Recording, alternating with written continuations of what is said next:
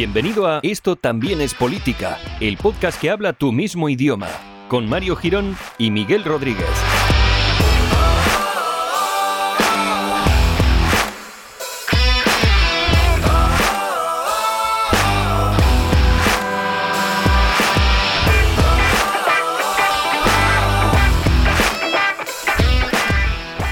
Hola amigues, bienvenidos al episodio número 90 de Esto también es política, el podcast que se enjuaga la boca antes de empezar para poder empezar pues con las gargantas eh, sanas, con las gargantas limpias, sin que haya ningún, bueno, lo que haya ahí de por medio para que nuestras voces lleguen a vuestros oídos limpios, sin filtro, es decir, que lleguen directamente y os peten lo que es la cabeza. ¿Qué tal Miguel? ¿Cómo estás? Dientes, dientes limpios, dientes, dientes sanos. Aquí recordando los clásicos. Joder, ¿eh? Qué bien, no me esperaba esa. Joder, es que me gusta sorprenderte, Mario. Vale, bueno, pues luego si quieres cantamos cantamos otra, de gris. Sí, Mm, la que tú quieras. Vale. One, si quieres. Hombre, por favor. Y si ya tiramos por un Churifluri o Babuluri, aunque no sea de esa película, pero me gustaría sí. mucho.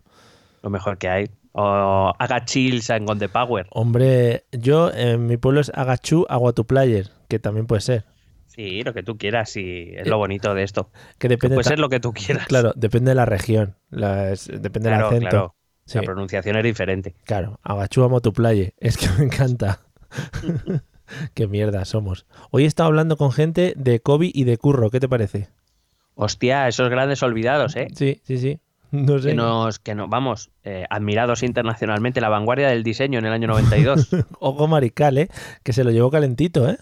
Sí, sí, un perro aplastado Sí. que tenía la cara de lado y un, y un unicornio Bueno, avanzado a su época LGTBI. De- hombre, por supuesto, LGTBIQ+. Bueno, mezcla- mezclado con pirulo tropical, también te digo. Efectivamente, efectivamente, como si tuviera un pilulo tropical y que también fue una cosa que lo petó mucho, ¿eh? Hombre, eh, el hadazo. Bueno, bienvenidos amigos al podcast de los 80, esto también es los 80, en el que vamos a, bueno, vamos a seguir recordando nuestras grandes épocas de gloria. Nunca las hemos tenido tampoco, ¿no? No, tampoco acaba rápido este programa. ¿eh? Vale, genial. Bueno, pues nada, episodio 90. O eso, perdona, o Perdona. eso, o hacemos eh, esto también es Felipe II. Hostia, Porque ya- muy bonito, muy bonito sería. Eh, ¿Qué iba a decir? Que me has cortado en la, en- en la epicidad que le iba a meter al, al episodio. Eh, episodio 90. Por eso te he cortado. Vale, un, un- voy a hacer la broma que he hecho fuera de micro. Un granito, un granito, como un grano, granito. Creí que a la segunda igual entraba mejor, pero por lo visto no, ¿no? Eh, no, no, la verdad que no. Bueno, pues ya nos queda menos para el 91. Eh, está en breve. Bueno, eh, se acabó la, la, la fiesta de la democracia, ¿no? Que ha durado mm, dos meses. Ya La estábamos un poquito. de la democracia, Sí. decía yo. Estábamos un poquito ya de democracia hartos. Yo creo que tiene que empezar ya las. Pues eso, la- lo, lo que no es democracia. Bueno, eh, igual gobierna el PP, o sea que vamos por ahí los tiros. Eh, ¿De qué vamos a hablar a hoy? igual, igual, igual ya es, eh, estás muy seguro de que no va a haber ninguna repetición de elecciones en ningún sitio. Joder, cuidadito, ¿eh? Cuidadito con los votos que se están yendo pomba y de garete. Porque aquí que vayan preguntando casa por casa, ¿usted a qué votó para eh, cerciorarse de que están bien los votos? A mí no me sí. convencen. Porque, vamos, eh, entre lo que se está recontando, que por lo visto no tiene nada que ver con lo que se mandó, Ujú. Y que luego pues tenemos a grandes eh, a grandes referencias de la información, Sí, como Beatriz Talegón, hombre, por supuesto. quejándose de que, claro, es el interés de las empresas que recuentan votos, como si no se supiera que las empresas no cuentan ningún voto, pero bueno, Sí. que lo importante es vender mierda.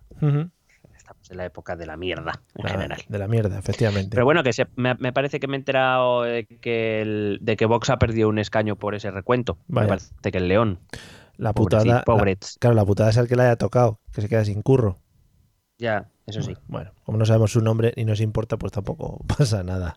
Como, como lo has hilado con curro, ¿eh? Sí, sí, sí, lo voy a ir metiendo poco a poco a lo largo de- del episodio. Bueno, pues nada, Lo que a ver es cómo metes COVID. Eso ya quiero verlo. vale. Bueno, No me des tanta COVID que si no, no. Venga, vamos a empezar con el episodio de hoy, sí. porque a mí me han llegado cartas postales ya diciendo que se alargan mucho las entradillas. ¿De qué vamos a Eh, hablar? Bueno. Eh, bueno, pues vamos a repasar un poco elecciones municipales autonómicas europeas. Evidentemente muy resumido, no... Claro. Te iba a decir, no vamos a dedicarle, no voy a decir nada del tiempo porque luego se no me caliento. Sí, sí. Y además eh, tú me has dicho que tenías muchas cosas que decir. Bueno, alguna que otra. Sí, sí, cuando vaya saliendo los temas lo iré sacando porque estoy un poco descontento en general con la gente. Así lo dejo. Qué raro. Sí, sí, sí. Con la gente toda. ¿eh? Izquierdas, derechas, centros. Sí, sí, con toda. Voy a sacar un o al- ¿En algún momento en concreto o...? Pues con lo de los resultados de las elecciones. Sí, sí. ¿Pero Bueno, con cuáles? ¿Con todas? con, con las madrileñas, sobre todo, que son las que más Ah. de cerca me tocan. Pero no porque no haya salido Carmena, ¿eh? No voy por, no voy por los tiros. Yo acepto los resultados. Pero bueno, pues, luego eh, hablamos. Muy bien. Venga. Sí me gusta que seas demócrata. Efectivamente. Eso ante todo. Eh, bueno, pues eh, evidentemente voy dejando ya claro que no voy a revisar, no vamos a repasar todas las elecciones municipales. Eso ya lo hizo Ferreras. Sí, que en su especial de 324 horas. Esto está todavía. Está todavía Sí. hablando de un pueblo de Cáceres que le queda por contar. Y bueno, tampoco aviso que tampoco me voy a centrar demasiado en resultados, es decir, no vamos a enumerar resultados, No. están en internet, ya estamos en un momento además- en el que tampoco hace falta que No, cuente yo los además, resultados. todo el mundo sabe que hay comunidades autónomas que sobran, que no nos interesan. O sea que, Y ayuntamientos, bueno, fíjate, Melilla. solo voy a hablar de tres, no te digo más. Mírate. Mm, Ya ves tú, Ceuta, fíjate. Venga, bueno, sigue. Eh, pero sí, bueno, eh, aprovechando que como hemos tenido las elecciones generales tan cerquita, sí me gustaría un poco ver esos o algunos de los resultados en función, eh, en comparación con, con los de las elecciones generales del 28 de abril, celebradas un mes antes, y también un poco recordando lo que este humilde podcast analizó respecto a esas elecciones, Sí. previendo un poquito lo que iba a venir y que, oh, sorpresa, se ha cumplido otra vez, Mario. ¿Cómo nos venimos arriba, eh? También. eh, Hombre, lo- aprovechamos ahora que ya vendrán. los éxitos los llevamos eh, recordando dos meses. dos meses recordando éxitos y lo que Lo que vendrá. queda, sí, lo sí, que sí, queda. lo que vendrá, sí. No, pero vamos a ver. eh, de hecho, me he puesto una anotación que es. vamos a ver, si nosotros, que somos un pobre podcast, no me gusta recordar que sin diners Hombre, no, no, sin dinero. podemos llegar a conclusiones que son bastante lógicas y no sé por qué la- los periodistas y estos. eh, gente grandilocuente se vuelve tan loco, no sé, si hay cosas que son muy básicas, tampoco hace falta Podemos, ¿No? podemos probar que alguien nos dé dinero a ver si así se cambia la forma de pensar. ¿Sabes? Ah, claro, claro, te podemos hacer un experimento, claro. Vale, pues que alguien nos dé pasta, lo que quieran, y ya está, buscamos patrocinios. Pero bien de pasta. Sí, sí, hombre, de 5.000 euros para arriba a la semana. Ah, vale. Mm, Sí. Bueno, pues eso, vamos a mirar un poco cómo se ha cambiado la correlación de fuerzas, si no, qué, Mm. qué es lo que realmente ha pasado. Así a un nivel muy genérico, porque me he prometido a mí mismo que quiero hacer un programa de menos de tres horas. Vale, guay, joder. Empezamos por las municipales, si te parece bien. Sí. Eh, bueno, recalcar primero que, como ya comentamos, las elecciones municipales son quizás en la que la variación del voto es mayor, porque la cercanía al, al alcalde, al, al conocimiento de lo que hace el consistorio de cada localidad es mayor, eh, suele afectar de forma más directa al ciudadano y por tanto el voto de esos ciudadanos eh, sí que tiene más posibilidad de cambiar que, que en cualquier otra administración. Ya lo explicamos, ya lo vimos. Y bueno, pues eh, por ejemplo el caso paradigmático de Madrid, que sí que vamos a analizar, Sí. se ve muy claro. Y al las final, y al dinámicas final son- son perdona que te dime. corte, pero al final es el vecino el que elige el alcalde, ¿no? Y es el alcalde el que quiere que sean los vecinos el alcalde, también te digo. Sí, sé que solo hay que acudir a, a los grandes sabios. es que si no, historia. si no metía esa frase hoy, ya luego se me iba a ir, ¿sabes? Episodios adelante esto no entraba. Eh, sobre todo, además, cuanto más pequeña es la localidad, más eh, se ve este cambio de dinámica, donde quizá el cambio de voto no, digamos que se ve de una manera diferente, que alguien vote una cosa a las generales y otra diferente a las municipales, se ve con mayor naturalidad, porque Mm. al fin y al cabo es, mira, el alcalde será a lo mejor de otro partido, pero como yo sé que, o me parece que las está haciendo las cosas bien, le voto sin ningún problema, no me crea ningún trauma, lo cual sí parece ocurrir en elecciones cuando vamos elevando el nivel de administración, ¿no? Donde ya votar algo que no sueles votar mm, ya te va costando más. Sí. Em, evidentemente, como digo, eh, eh, analizar en profundidad las elecciones municipales es algo que es, que es inabarcable para este humilde, sobre todo humilde podcast. Sí, sí, sí, muy bien. No sé qué, qué llevas hoy, pero lo has repetido muchas veces. Sí, porque somos la voz del pueblo. Me gusta recordarme que somos la voz del pueblo. Porque somos humildes, la voz del pueblo. Bueno, igual. Que somos humildes y que no tenemos dineros también. Vale, igual. Ser humildes y declararte como la voz del pueblo, igual ya vamos tocando la, lo que no, ¿no? La que es que no. Bueno, como si fuera el primero en este país que, claro, lo, que hace estas cosas. Joder, qué humilde soy. Soy la polla, ¿no? De lo humilde que soy. Soy humilde y por eso yo represento a todo el pueblo. claro, claro. Bueno, pues adelante, pueblo español que nos escucha. Bueno, he traído, te he traído solo tres ciudades, porque mm. como digo, tampoco me quería alargar más y tampoco cuantas más, cuantas más escojas, primero más largo se hace y segundo, eh, claro, mayor es el agravio para el resto, porque dices, ah, has escogido 17 y la mía no, ¿eh? Entonces pues, se vuelve insoportable. Claro. Entonces he cogido las tres más, pobladas, Madrid, Barcelona y Valencia. Entonces empezamos por Madrid para que vayas interviniendo ya, por digo, por si te quieres ir calentando. All right. Bueno, eh, la verdad es que los resultados en las municipales de Madrid nos dicen varias cosas respecto al votante madrileño entre los cuales nos encontramos eh, Mario y yo. Sí. Por ejemplo, bueno, en líneas generales vamos a partir de una premisa que no voy a estar repitiendo todo el rato y es que en líneas generales, con algún punto más, algún punto menos, la participación ha sido un 10% menor que en las generales. ¿vale? Es decir, ha habido una mayor abstención eh, en estas elecciones. Seguimos considerando que las generales son las más importantes para nuestra vida.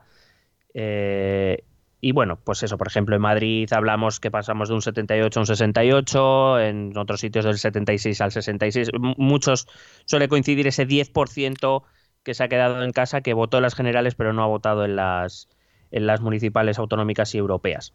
Así que yo en lo que me he ido fijando ha sido en el porcentaje de voto.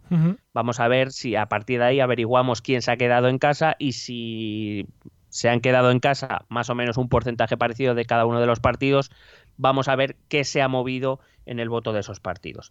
Aquí en Madrid hay que recordar que las eh, Madrid Ciudad, las generales, eh, el partido más votado fue el Partido Socialista, que al que le votaron un 27% de los madrileños eh, y sin embargo, las municipales, el partido más votado ha sido Más Madrid, el partido de Manuela Carmena, que ha recibido un 30,94% de los votos. Cosas a tener en cuenta. Eh, bueno, eh, si miramos por bloques, que sabes que es una cosa que, al fin y al cabo es una cosa que me gusta hacer porque nos movemos en el bloque de la izquierda y el bloque de la derecha.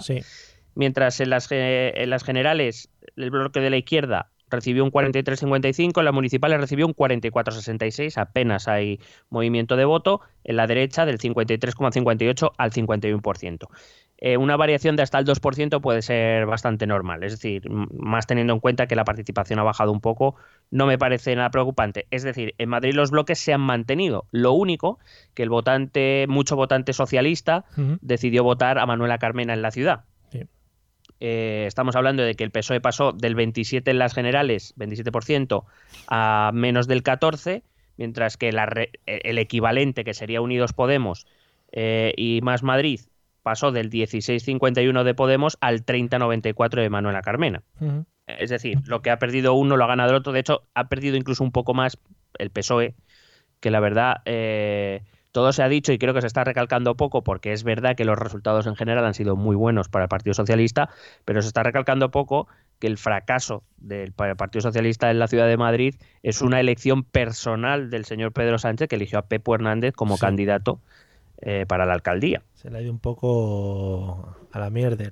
Que supongo que em, todo esto de los bloques se repetirá la frase igualmente que hablamos el día de las elecciones generales, que los votos no se fugan de un bloque a otro tan fácilmente, ¿no? Es decir, lo que estás comentando un poco, al final se han dividido eh, los que ya había entre los diferentes bloques que se han creado en la izquierda, en este caso. Sí, exactamente. Es decir, eh, puede ser comprensible, como digo, un voto que se vaya de Unidos Podemos a PSOE o viceversa, o que se vaya del PP a Vox o de Vox al PP o a Ciudadanos pero es muy difícil ver un intercambio de voto entre esos dos bloques. Siguen siendo dos bloques monolíticos, prácticamente monolíticos, lo cual por eso digo que me, extraña cuando ves esos análisis tan sesudos y concienzudos en las televisiones y en los periódicos, como si estuvieran descubriendo Roma, y aparte que, en muchos casos hierran, porque... Eh, no, no, no entienden o no quieren entender esa política de bloques. Eh, lo cual, como digo, es bastante sencillo en la mayoría de casos. En alguno vamos a ver que sí que puede saltarse esa norma, esa norma, pero tampoco en exceso. O sea, no es que de repente ahora un 10% pase de la derecha a la izquierda o viceversa. Eso no va a ocurrir. Ya. Bueno, cosas a tener en cuenta en la ciudad de Madrid. Es verdad que, eh, bueno, tú como ciudadano madrileño bien lo sabes. Bueno, yo creo que toda España, porque parece que las elecciones a la alcaldía de Madrid se convirtieron en, la noticia en todos los puntos de España, porque a todo el mundo le pareció curioso que otorgaban, otorgaron como muy rápido la alcaldía ya al Partido Popular, porque es verdad que la suma Partido Popular, Ciudadanos y Vox eh, suman, si se juntaran, si se coaligaran, sumarían para tener una mayoría en el ayuntamiento. Pero es que la gente habla muy rápido en general. Entonces vamos a ver, vamos a ver un poquito. una, perdón, una sensación eh, que tuve con estas, con estas elecciones, quizá es que como para mí pasaron muy desapercibidas en relación a las generales, no sé si es que estuve más desenganchado o es que ha habido menos, eh, menos hinchazón de elecciones en televisiones y tal, pero llegó el día de las elecciones y la verdad es que o tenía menos información o ya te digo, había prestado menos atención o no se habían hecho tanta referencia a ellas. No sé si es la, la imagen de todo el mundo o solo sido yo que está un poco a mi bola. Puede ser, ¿eh? eh no, no, no, no es una sensación solo tuya, desde luego. Tienen que ver muchos factores, o algunos factores. El primero, que es que venimos de dos meses de campañas electorales continuas, eh, que eso acaba cansando. O sea, hace uno que uno se desconecte, llegan las generales, llegas con muchas ganas, y ya cuando se acaban las generales dices, joder, ahora otra, otras, otras campañas. También lo hemos podido ver en las campañas. Las campañas han sido mucho menos seguidas, mucho menos, eh, también en televisión se veían menos, hmm. o, o han sido Claro, es mucho más fácil en unas elecciones generales donde todos estamos con todo el territorio estamos concentrados en las mismas elecciones, pero claro, aquí cada uno mira su comunidad, mira su ayuntamiento si es que le interesa. A la inmensa mayoría de ayuntamientos no se le hace ni puto caso. Quiero decir, se habla de Madrid, Valencia, Sevilla, Bilbao, Barcelona, pero eh, de Villanueva del Pardillo no se habla. Sí, sí, ya. Eh, entonces, eh, sí que hace que mucha gente se, se desconecte los programas, evidentemente, también eh, por la misma razón que, he dicho al principio. Eh, me refiero, un programa de televisión no puede analizar las municipales más allá de las capitales de provincia porque se vuelve loco. Claro. y claro, eh, vas a la sexta que, y, claro, ahí de qué hablan. Pues hablan de, en este caso de las grandes ciudades, hablan de la Comunidad de Madrid, hablan, pues yo qué sé, de Castilla y León, que estaba ahí como en disputa, habla de Galicia, eh, pero de La Rioja hablan poco, o de Murcia. Ya. Eh, y eso que tenían eh, todo el layout de la televisión, es decir, todas las cajitas alrededor de Ferreras y sus colaboradores lleno de informaciones continuas. Eso no había Dios. Lo compararon incluso con un tablero del Monopoly, de tantas cajitas de colores que había alrededor de. era, como un parchís y, se hace, y se hace más difícil seguir la información, eso es así. Sí. Entonces eso, el cansancio, eh, que estamos hasta los huevos ya de políticos diciendo mierda y, que claro, los resultados son muchos, no a, todo, no a todos nos interesa lo mismo, claro, es lo que te digo, al habitante de Motilla del Palancar no le interesa lo que ha pasado en el ayuntamiento de, pues yo qué sé, de, Javia. Sí, sí, sí. Entonces, claro, se hace todo más, más complejo.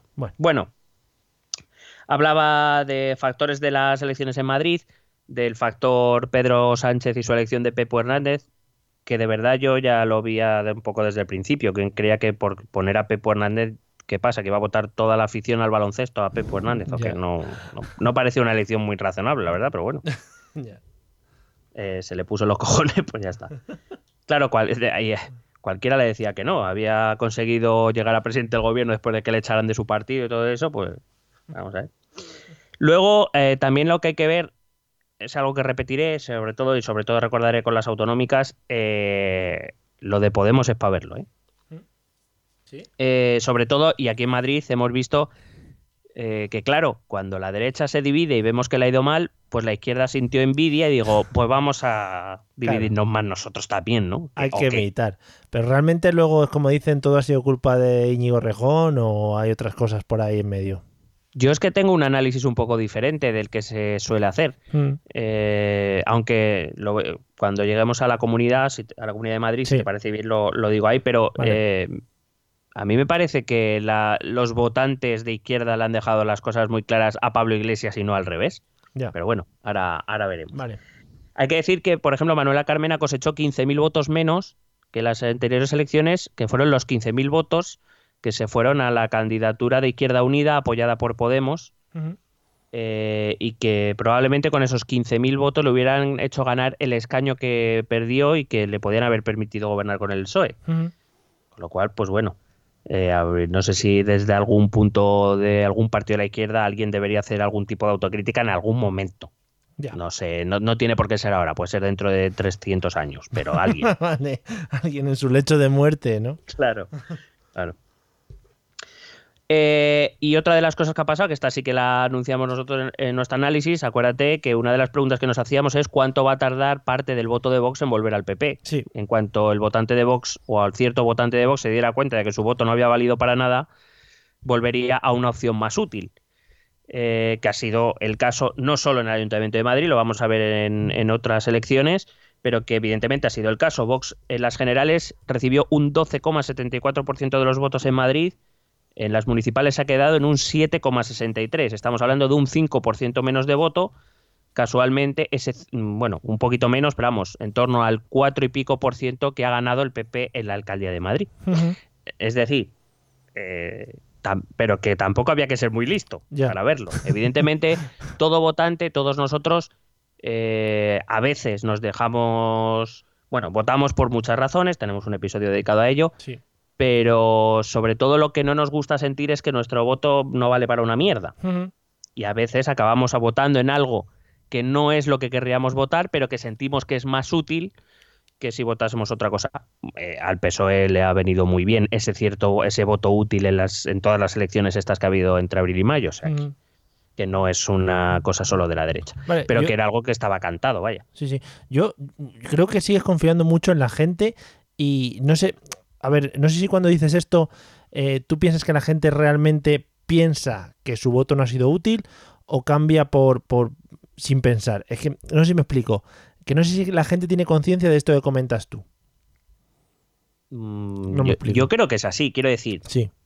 Hay cierto votante de derecha, eh, voy a hablar del caso concreto de PP y Vox, Mm. hay cierto votante del Partido Popular que no se sintió cómodo con... Y yo entiendo, porque, porque se vaya a Vox, no entiendo que sea tanto por la corrupción, sino por la actuación del Partido Popular frente a Cataluña, Sí. ¿vale? Sobre todo por ese 155 que eh, quizás esperaba un poco más duro, bueno, Sí. por ese... Yo creo que van más por ahí los tiros y que se va a Vox para castigar al Partido Popular. Pero claro, ese mismo votante se da cuenta que, aunque incluso pueda sentir más, cier- más simpatía ahora mismo por Vox, Mm. Eh, yo creo que sí que ha entendido que, que lo que ha votado él no vale para nada en las generales y que tal vez volviendo al Partido Popular, quiero decir, prefieren un Partido Popular malo que un PSOE. Ya.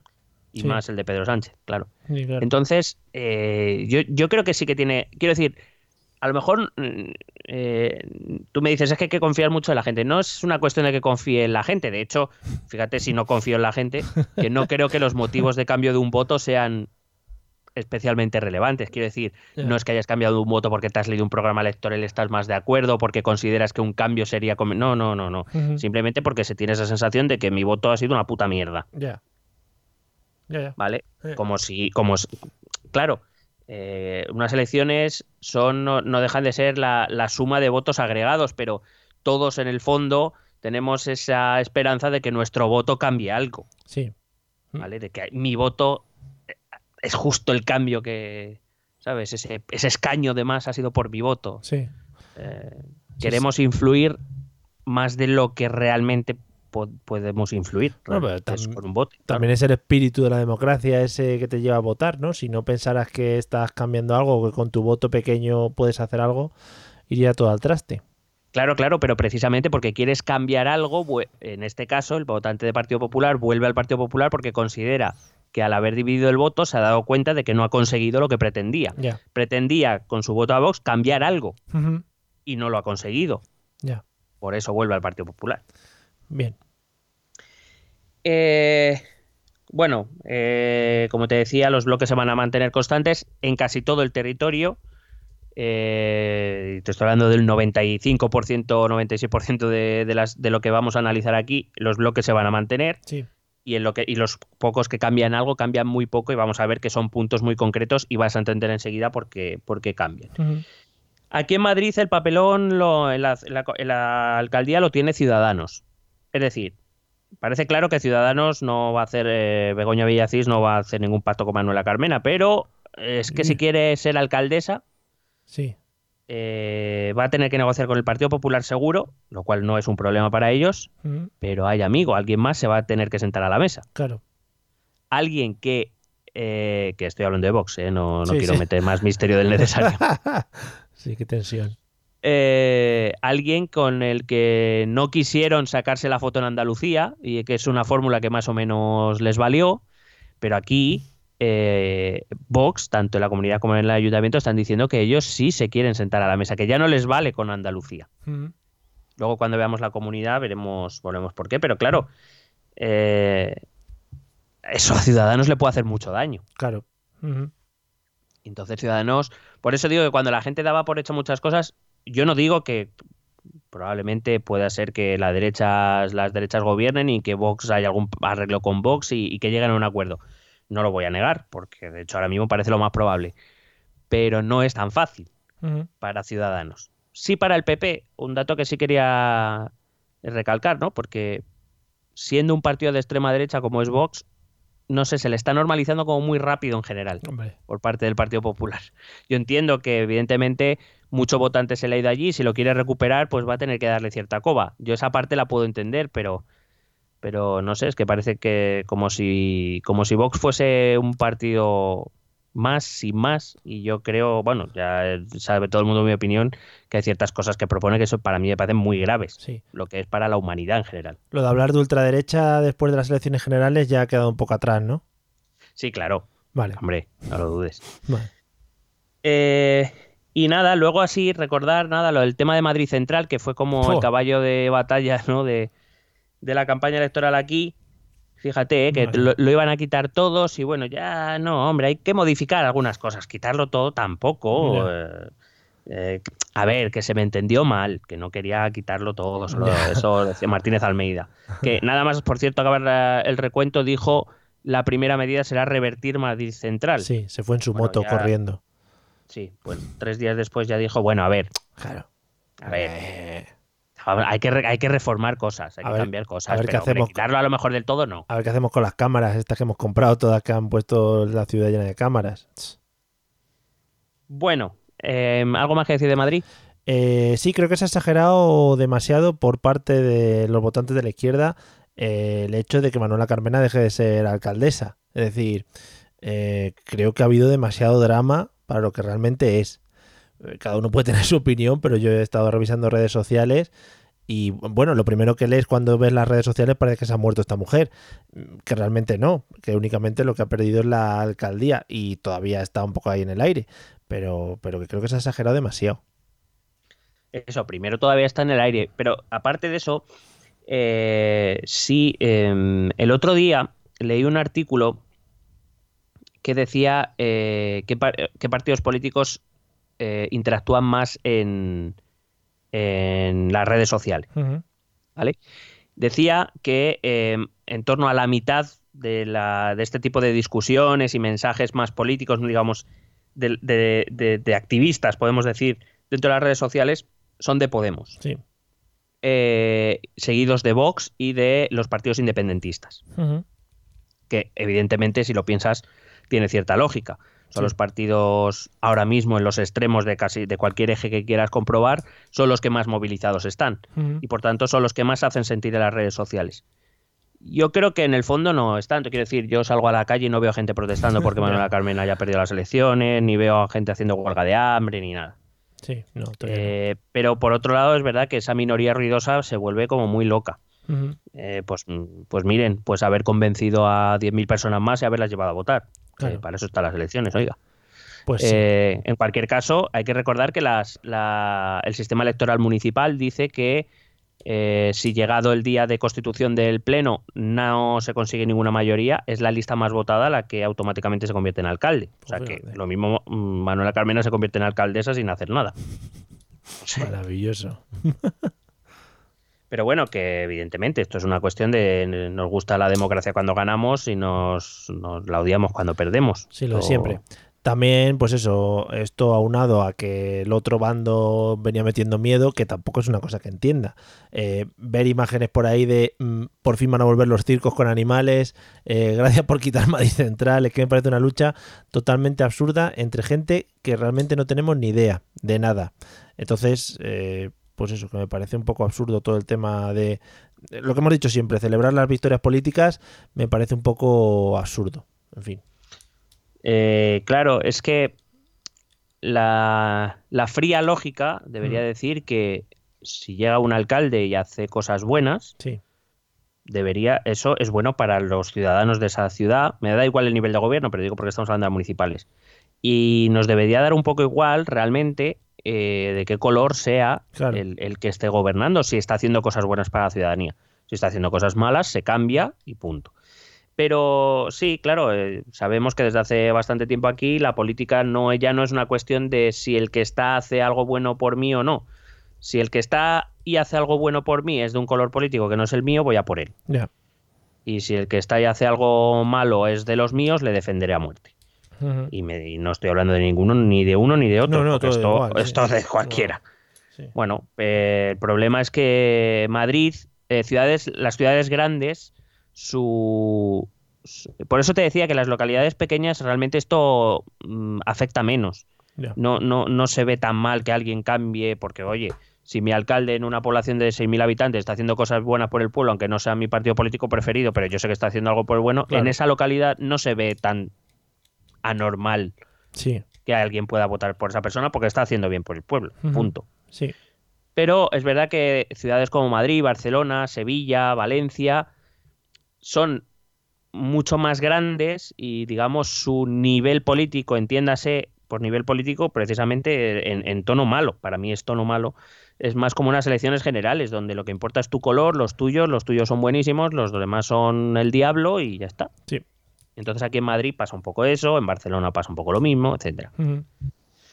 Precisamente vamos a Barcelona, donde la victoria en votos ha sido para Esquerra Republicana de Cataluña, por muy pocos votos, pero fue victoria en votos. Digo que es importante porque precisamente explicaba antes que el sistema electoral dice que si que llegado el momento de la formación del Pleno no hay una mayoría, en la lista más votada se convertirá en alcalde, en este caso Ernest Maragall. Eh, también he comparado, bueno, he comparado todos siempre los resultados con las generales en Barcelona eh, eh, en, las generales ganó Esquerra Republicana también con un 23,12% de los votos, ahora ha ganado con un 21,35%, sigue siendo la fuerza más votada. Sin embargo, PSC y, y, en Comú Podem, que bueno, ahora es, allí es Barcelona en Comú, se dan un poco la vuelta. PSC fue más votada en las generales, en Comú Podem ha sido más votada en las. Ada Colau ha sido más votada en las municipales, como ha pasado en Madrid, ¿no? Las dos fuerzas de izquierda se han, se han volcado. Ciudadanos, por cierto, en Cataluña sigue perdiendo votos elección tras elección, después de haberlas ganado las del 27 de, las del 21 de diciembre de 2017. Eh, y sin embargo, aquí eh, Valls ha conseguido mejorar los resultados de las generales de Ciudadanos. A lo mejor Ciudadanos debería plantearse por qué. Eh, Junts per Cataluña se mantiene en un voto más o menos igual. El Partido Popular ha perdido un poco. Vox ha perdido algo más los bloques más o menos. Aquí he, dividido en tres bloques el voto, bloque de izquierda, bloque de, derecha, eh, bloque de derecha, o sea, bloque de izquierda que sería en Común Podem PSC, bloque de derecha que sería PP Ciudadanos Vox y bloque independentista que serían Esquerra y Junts per Cataluña. Y bueno, pues más o menos volvemos a lo mismo. 39-39, 21-19, 33-31. Muy parecido todo, es decir, los bloques siguen sin moverse. Sí. Eh, en otras condiciones, o hace 20 años, si hace 20 años se diera este, se hubiese dado este resultado, creo que todos tendríamos claro que se haría un gobierno, porque eh, la mayoría absoluta del alcalde de Barcelona son 21 eh, concejales, eh, Esquerra tiene 10, en Comú Podem tiene 10, PSC tiene 8, Ciudadanos tiene 6, Junts per Cataluña tiene 5. PP tiene 2, Vox ninguno. eh, con estos resultados, hace 20 años todos tenemos claro que Esquerra, en Comú Podem y PSC se hubieran puesto de acuerdo para gobernar. Sí. No Ahora, habría ningún problema. Pero cosa- estamos en tiempos del procés. Mucha guerra, mucha guerra. Claro, y aquí eh, se juega mucha. Se juegan otras cosas más que una alcaldía. Sí. Hay que decir que eh, yo que sigo bastante a bastantes eh, tuiteros de Cataluña, eh, que son, digamos, o que han sido tradicionalmente del espacio que ahora ocupa Ada Colau, eh, están muy molestos con ella precisamente por el seguidismo que en Comú Podem ha hecho en Cataluña del, del- del procesismo que siempre parece que se han inclinado siempre más hacia los partidos independentistas que hacia los partidos eh, o unionistas. Eh, y tienen el miedo de que Ada Colau le haga el juego a, a Ernest Maragall, porque Ernest Maragall lo que quiere es un gobierno con Colau y con Junts per Catalunya. Joder, qué bonito. Claro. Eh, pero ¿qué coste de imagen tendría eso para Ada Colau y, eh, y por ende para Pablo Iglesias? O sea, para, para Podemos. Sí. Hay que, que recordar que su candidato en, la- en las generales fue un reconocido soberanista como Jaume Asens, pero bueno, ese es otro tema. Sí. Digo que ese pacto sería natural, Esquerra, eh, Barcelona en Común y PSC, pero eh, sabemos que no va a ocurrir. Y además ha habido un movimiento donde se nota, yo no digo que le vaya a salir bien, ni hay mucha gente que le odia, lo que tú quieras, pero ahí es donde se nota que un político se ha bregado en, en- en sitios importantes, que ha sido el movimiento de, iba a decir de Arturo Valls, ¿no? Ojalá. Ojalá. ¿Cómo se llama Valls el, el político? Manuel, No, Manuel. Manuel Valls, que ha sido salir en público y decir yo ofrezco mis votos para investir a Colau sin nada a cambio, o sea, a cambio de nada. Sí. ¿Y qué hace Colau? ¿Qué, qué ha hecho? Porque ¿Lo a Colau, a Colau- no, no, pregunto, pregunto. Ah, Quiero no decir, a Colau le da, le da la sarna que le vote Valls, gobernar con Valls. Porque bueno, claro, eh, Valls es muy inteligente. Valls eh, le puede dar los votos de investidura a cambio de nada, pero para poder llevar a para poder gobernar va a necesitar apoyos a Ya. Colau, Claro. inevitablemente. Es decir, los bloques van a seguir ahí aunque Colau sea alcaldesa. Y la- se ha puesto en una posición. Además, el movimiento de Valls ha puesto, desde mi punto de vista, ha puesto una situación complicada para Colau y una situación complicada para Albert Rivera. Mm.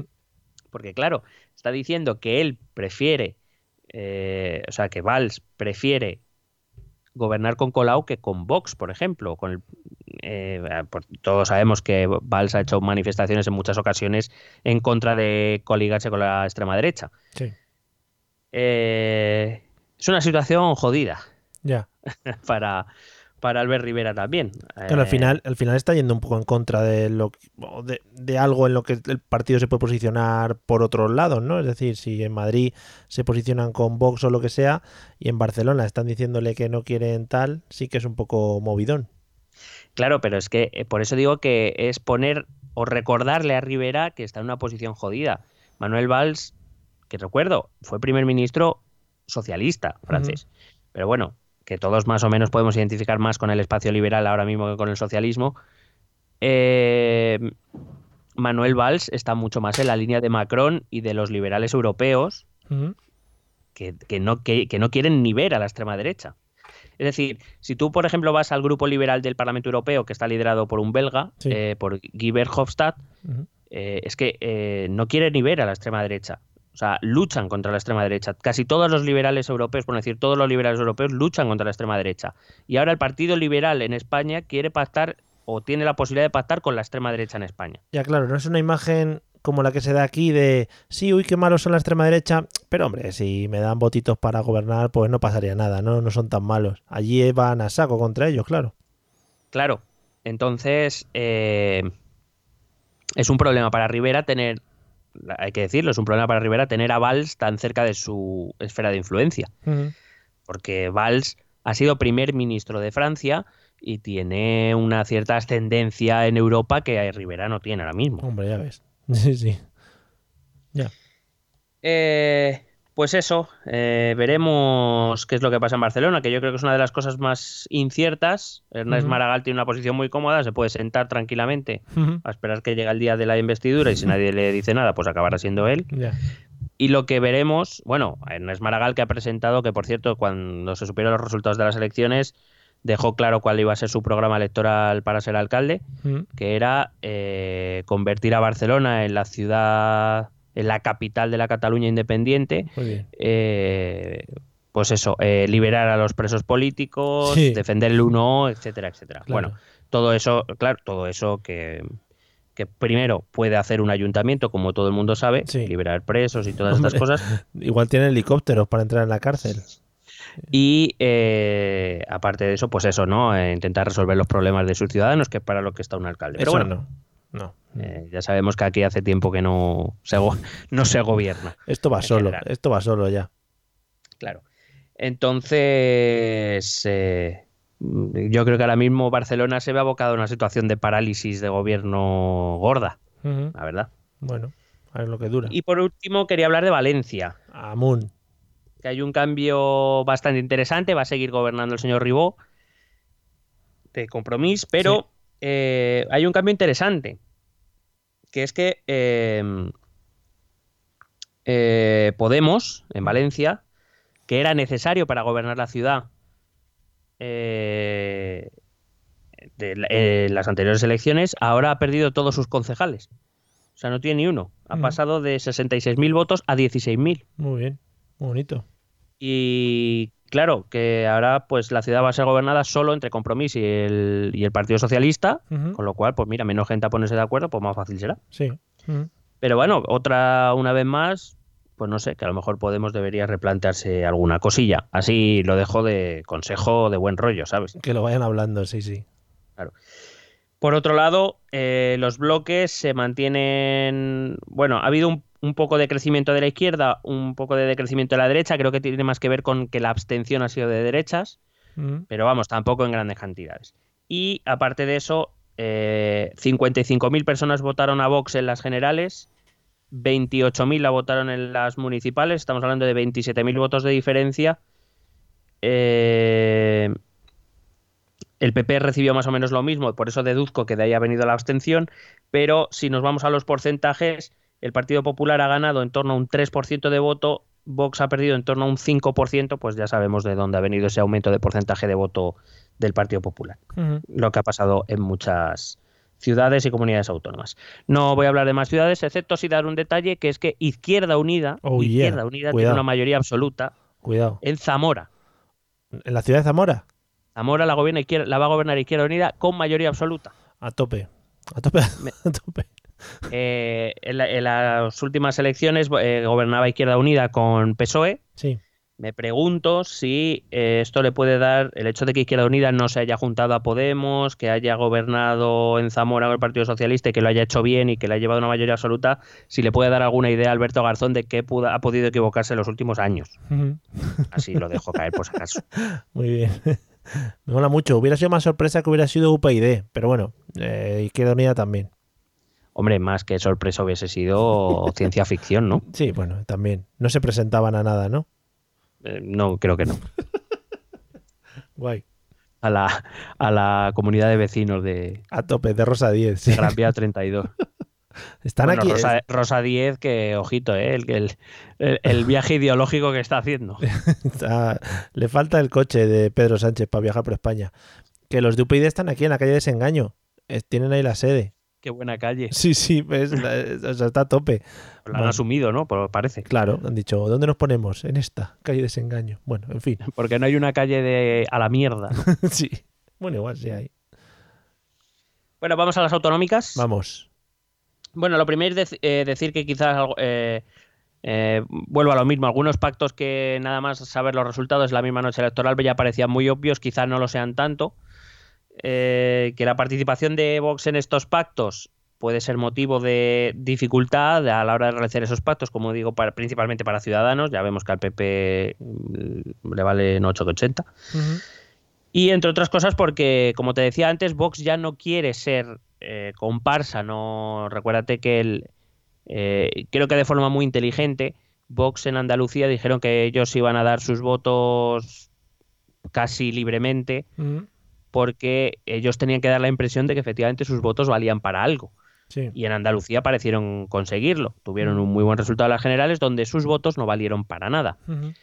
Y, y se han dado cuenta que precisamente que- creo que comparten un poco la visión que nosotros teníamos del hecho de decir que no se pueden permitir no valer para nada Ya. Porque eso siempre va a favorecer el retorno del voto al partido grande, que en este caso sigue siendo el Partido Popular, por cierto. No he dicho nada, pero Ciudadanos se ha comido una mierda muy grande, pensando en el sorpaso, quiero decir. Sí. Eh, entonces, Vox ya no quiere ser comparsa, quiere salir en las fotos, quiere Hombre, salir en las mesas de negociación, sentado con Teodoro García Egea y con, eh, con, con quien negocie por parte de Ciudadanos que no sé quién será. Eh, supongo que será Villegas, pero no lo sé. Eh, porque Vox eh, tiene claro que si quiere sobrevivir aquí con una cierta fuerza, pues tendrá que hacer mm, sentir a sus votantes, como digo, de que son útiles, de que sirven para algo y que realmente votarles a ellos no es tirar el voto. Ya.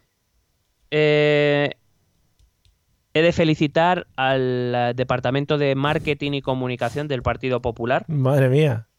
Vaya, surprise. hecho- a, a mí me, pa- me parece que ha hecho un trabajo de marketing excepcionalmente bueno, porque vamos, ha presentado los resultados como un triunfazo, cuando si tú los miras fríamente son una puta mierda. Pero oye, le han vendido la moto, pero como vamos. Claro, ahí está. Las cosas hay que reconocerlas. O sea, esos son buenos profesionales. Igual los políticos Sí, sí, que están sí. al frente no, pero eso ellos a tope. Creo que, fíjate, ¿te acuerdas cuando hablábamos de los resultados de Vox de las generales? Decíamos, Sí. joder, es que en realidad si tú lo miras fríamente el dato, es un dato buenísimo. Ujú. A entrar al Parlamento con 24. Sí. No con acuerdo. 24 diputados, con más de un 10% del voto, eh, dos millones y medio de votos, y sin embargo la sensación era que vaya fracaso. Todo porque las expectativas venían a decir que Vox iba a salirse del mapa y no lo hizo. Creo que al PP le ha pasado al contrario. Eh, el Partido Popular parecía que se iba a hundir en la miseria, que Ciudadanos le iba a sorpasar, que Vox le iba a seguir robando voto y no ha sido así, es Mm. verdad, las cosas eh, como son. Pero los datos fríos significa, o sea, siguen diciendo que han perdido muchísimo apoyo en todos los niveles de la administración, Sí. que han perdido eh, elecciones allí donde no se esperaba que fuesen a perder elecciones, como por ejemplo en Castilla y León o en Mm. Murcia Sí. que son territorios tradicionalmente populares, eh, que, y que todo lo que puedan mantener lo van a mantener a costa de pactar, repito, con Vox y Ciudadanos siempre que consiga ponerlos de acuerdo, como por ejemplo la Alcaldía de Madrid o la Comunidad de Madrid. Sí. Entonces, eh, claro, para lo que podía haber sido, pues fantástico. Ahora, la realidad es que no son resultados buenos, pero su departamento de comunicación, la verdad es que lo ha hecho bastante bien. Chapo. Es decir, se han, se han asignado muchas victorias que realmente no son victorias plenas. Claro, eh, estamos acostumbrados a que siempre después de unas elecciones todo el mundo gana. Sí, efectivamente, eso no es y problema. el Partido Popular no iba a ser menos y, y lo único que es reconocer que lo han hecho muy bien. Y hay mucha gente que se ha tragado que el Partido Popular ha tenido unas elecciones magníficas y en realidad es que ha perdido en casi todos los sitios. O sea que... Bueno, en la parte de la izquierda tenemos el desastre sin paliativos de, Uni- de- de Podemos, Sí. donde ha perdido escaños en todas las comunidades autónomas y hasta en algunas ha perdido todos los que tenía. En algunos les sale a devolver incluso. Sí. Tienen que llevar una silla de extra. No creo que tienen que pintar, tienen que cambiar el logo al rojo. Sí, sí, sí, madre mía. Y eh, los muy buenos resultados del Partido Socialista, digo muy buenos porque los datos son muy buenos, pero que vamos a ver que eso hay que trasladarlo ahora a poder gobernar. Claro. Y no le va a ser fácil porque sus buenos resultados han sido casi siempre a costa de Podemos, que es su socio más natural. Entonces, vamos a ver si esos resultados tan buenos se transforman en gobiernos o no. Claro. Eso eh, habrá que ver. Las cuentas les salen igual con lo que calculaban en el fondo. Claro, eh, volvemos a lo mismo, a la dinámica de bloques. Lo que ha ganado el PSOE es lo que ha perdido Podemos y de ahí no salimos. En cualquier caso, además, el PSOE va a tener que jugar, va a tener que seguir jugando con la carta de, eh, de Vox, de intentar hacer quedar mal a Ciudadanos eh, por, por pactar con Vox. De hecho, ya si no has, si has escuchado las declaraciones de las últimas semanas, ya poco a poco se van abriendo puertecitas, ¿eh? Hombre, ya Ciudadanos ha dicho que bueno, que ya irán viendo que algunos pactos puntuales puede haber, bueno. O sea, lo que comentabas antes, el tema de Manuel Valls, puede ser que algunos otros líderes de Ciudadanos, por la imagen que, que da este hombre también sigan un poco ese camino, es decir, por, porque tiene mucho peso y tiene mucha imagen? No lo creo, pero por una razón. O sea, no, eh, Ciudadanos no es un, es un partido muy centralizado. No tiene una estructura territorial fuerte, quiero decir, no tiene varones, para que nos entendamos. Sí, sí. Como si los puede tener el Partido Socialista PP, o, o el Partido Popular, que sí que tienen mucho poder territorial y por tanto ellos sí tienen una cierta libertad de movimientos, una cierta fuerza negociadora con, el, con la Secretaría General que en, en Ciudadanos no existe. Valls la tiene primero porque ha sido primer ministro de Francia Sí, y Rivera le a suda los cojones, claro. quiero decir, le parece un mindundi. Sí. Eh, segundo, eh, porque él es verdad que él vino a presentar una candidatura independiente que Ciudadanos decidió apoyar, es decir, no es que él sea afiliado a Ciudadanos y, digamos, él tiene una. Y, y sobre todo eso, que, que él dice lo que le viene en gana, porque a ver a, quién, a un ex primer ministro francés que le dice lo que tiene que decir o lo que tiene que hacer. Sí, sí. Eh, pero claro, esto en, en el resto de territorios no lo veo fácil precisamente por eso. No hay varones de Ciudadanos como no los hay de Podemos. No tienen estructura territorial propia eh, y eso hace que todas las decisiones sean muy centralizadas. De hecho, eh, todas las negociaciones, tanto a nivel local como, como autonómico, eh, de hecho estoy casi convencido que las autonomías más importantes las va a llevar ese eh, Ciudadanos ha creado como un comité negociador central que está dirigido por Villegas y que todas las decisiones van a pasar por ahí. O sea Ya. que no. Ya, ya, que no hay Dentro, posibilidad. dentro de sí. una de las cosas que yo considero malas de los partidos nuevos es precisamente esa, la centralización excesiva en la toma de decisiones. Sí. Sí, bueno, al final lo vuelve predecibles, ¿no? Bueno, claro, y también, porque claro, eh, también es, es, es complicado. eh, Yo entiendo que la centralización tiene una ventaja que es intentar coordinar los intereses de los diferentes territorios, pero es, eso también se te vuelve en contra.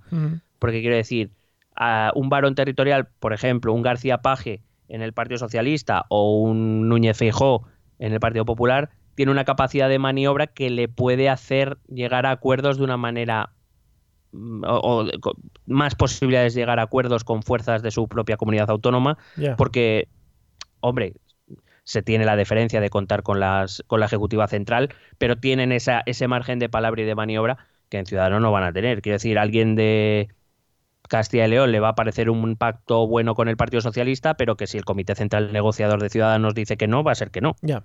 Sí, sí. Entonces, va a hacerlo todo más complicado. Bueno. Eh, hay que decir que antes de que nadie se lo pregunte, las negociaciones en todas las comunidades autónomas van a ser bastante complicadas en líneas generales, porque se van a mezclar con las negociaciones de las generales. Ya Ujú. decíamos que no iba a haber negociaciones de las generales hasta después de las autonómicas. Fíjate eh, cómo lo veíamos también, ¿no? Pedro Sánchez ha esperado para poder decirle ahora a Pablo Iglesias, vamos a ver, ¿tú vicepresidente de qué? Ver, Con Pa- esta mierda de resultados que tienes. Pablete, ven aquí, que te voy a decir una cosa. Claro. Y, y que ahora, a lo mejor, los acuerdos PSOE E Ciudadanos son más factibles. Sí, puede ser. Mm. Claro. Aquí a- a- se abren nuevas posibilidades que antes de las elecciones no había y por eso nadie iba a mover pieza. Y ahora veremos lo que pasa, porque digo, en algunas comunidades autónomas las negociaciones se pueden mezclar con las de las propia, la del propio gobierno del Estado. Claro, lo que decías el otro día, yo te doy, tú me das, nosotros nos damos. Claro, de hecho, por ejemplo, ahora cuando hablemos de Madrid, vamos a ver cómo el Partido Popular está dispuesto a cederle la alcaldía a Ciudadanos a cambio de que le dé la de retener la comunidad, porque ya no ve tan claro que vaya a gobernar las dos cosas como parece que iba a ocurrir, como parecía que iba a ocurrir el- en la noche del 26A. Ah, yo recuerdo esa imagen de Martínez Almeida celebrando como un demonio el haber conseguido un diputado más que le permitía, un concejal más que le permitía gobernar supuestamente, pero claro, ahora ya no se ve tan claro ese acuerdo con Ciudadanos y Vox para que gobiernen, con lo cual ahora estará triste el Madre pobre. mía. Le veo cara de traer otra vez las Olimpiadas a Madrid, ¿eh? Cuidado. Bueno, rápidamente vamos a Aragón. Eh, en Aragón eh, ha ganado el Partido Socialista. Fíjate que en Aragón, en las generales, Ciudadanos fue más votado que el Partido Popular. En las autonómicas se han cambiado las tornas, vuelve a ser más votado el Partido Popular que Ciudadanos. Eh, Vox ha perdido voto otra vez Sí. y eh, Unidos Podemos pierde también bastante voto. Eh, aquí hay que decir que el gobierno está muy jodido. Sí. Porque cualquier combinación precisa de muchos partidos, tanto por la derecha como por la izquierda, porque no solo han entrado los partidos más conocidos, también ha entrado la Junta Aragonesista, ha entrado el Partido, el partido Aragonés, eh, que tienen tres diputados cada uno, me parece, con lo cual ah, se van a necesitar para casi cualquier combinación mínimo tres, cuatro partidos, lo cual siempre hace las, las, eh, las combinaciones muy complejas. Veremos cómo se resuelve. Yo aquí no me atrevo a mojarme porque la verdad tampoco conozco mucho la política aragonesa y no me voy a meter en camisa de once varas. Muy bien. En Asturias. En Asturias ha ganado el Partido Socialista también, además doblando en voto al Partido Popular. Eh, hay que decir que eh, las generales, el Partido Popular eh, se presentó junto a Foro Asturias, conjuntamente sacaron casi el 18%, ahora por separado han conseguido el 23%, ese 5% de diferencia es el 5% que ha perdido Vox en Asturias, Eso, vemos que es una constante. Y eh, hay que decir que eh, eh, Unidas Podemos, que, o sea, Podemos, lo normal, cuando tú miras los resultados, es que siempre baje el porcentaje de votos. Aquí es verdad que ha, bajado el porcentaje de votos, pero fíjate qué curioso, lo digo por si Alberto Garzón nos sigue escuchando.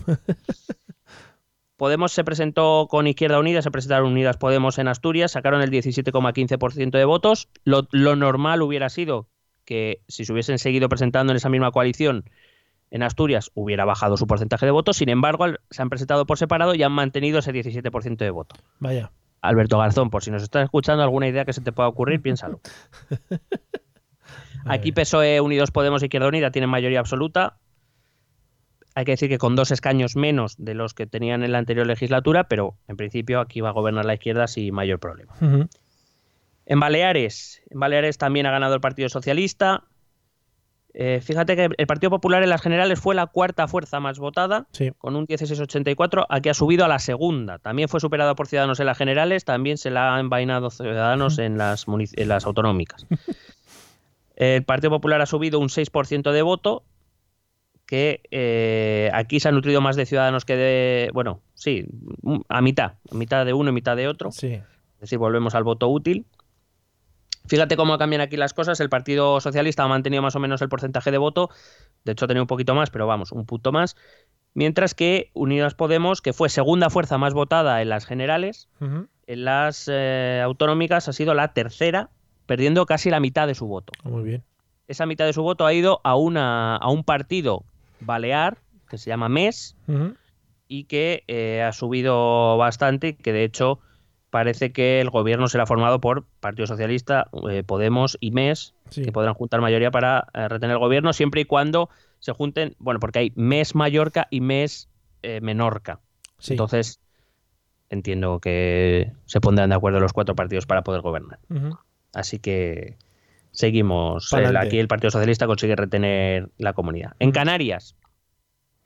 En Canarias partido, ha ganado también el Partido Socialista. La segunda fuerza más votada ha sido Coalición Canaria. Toma. Coalición Canaria en las generales obtuvo casi un 13%, en las autonómicas casi un 22%. Estamos hablando de un 9% más de voto en las autonómicas. ¿De dónde habrá salido? ¿Del PP? No, porque el PP mantiene su porcentaje de voto, ese 9% pues viene de un 4% que ha perdido Vox y sobre todo de un 7% que ha perdido Ciudadanos. Otra que se envaina Ciudadanos.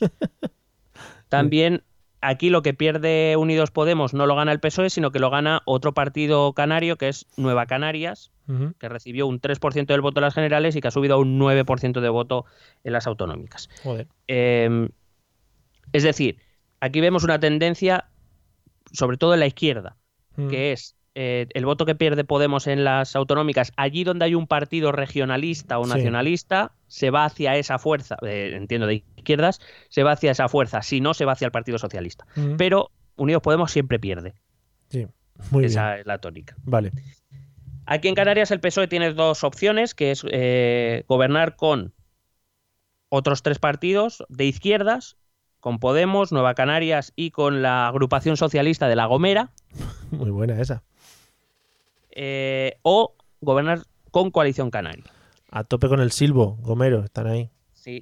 Eh, claro, entonces aquí son dos opciones. O gobierna con el partido, los partidos de izquierda, siempre es más complicado, son cuatro partidos a ponerse de acuerdo, o gobierna solo con uno, que es Coalición Canaria, pero que es de tinte eh, conservador. Ahora bien, Recordad que a lo mejor Pedro Sánchez en Madrid necesita los votos de Coalición Canaria. Pues van hablando ya las cosas. Así que veremos, veremos hacia dónde van las conversaciones. Vamos a Cantabria, la tierra de Revilla, claro Hombre. que sí, coño. Fíjate, este es uno de los casos que no se eh, que no viene dentro de lo que venimos hablando de los bloques. Revilla sí consigue romper los bloques. Sí. Revilla, a ver, es un encantador Hombre. de serpientes. pues, Hombre, sí que es un vendedor de motorbikes. Eh, fíjate en el voto de cómo también cambia el voto, ¿no? De un tipo de elección a otra. En las generales en Cantabria el partido más votado fue el Partido Socialista. En las, gen- en las autonómicas ha sido el Partido Regional de Cantabria de, de Revilla. Fíjate que eh, Revilla recibió el 14,59% de los votos en las generales. En las autonómicas ha recibido casi el 38% de los votos. Fíjate. Claro, entonces vamos a ver de dónde salen estos votos. Mm. Vale, si nosotros miramos por bloques, Sí. vamos a poner tres bloques. El de la izquierda, que sería PSOE Podemos, ¿Eh? El de la derecha, Partido Popular, Ciudadanos Vox, y dejamos al Partido Regional de Cantabria fuera. Vale. Porque como no tiene una inscripción muy clara tampoco, Sí, bueno, va un poco por ahí, uno y para va un poco, pues yo qué sé, hablando de anchoas, Eh, yendo al hormiguero, sí. yendo al hormiguero, dando la opinión de lo que le sale de los cojones Sí. y un poco lo que viene siendo, pues jugando a todo lo que se mueva. Claro, hombre, como tiene que ser. Entonces, si tenemos esos tres bloques, vemos que en las generales la izquierda recibió un 35,41% de voto y en las autonómicas bajó al 22% del voto, perdió 13 puntos.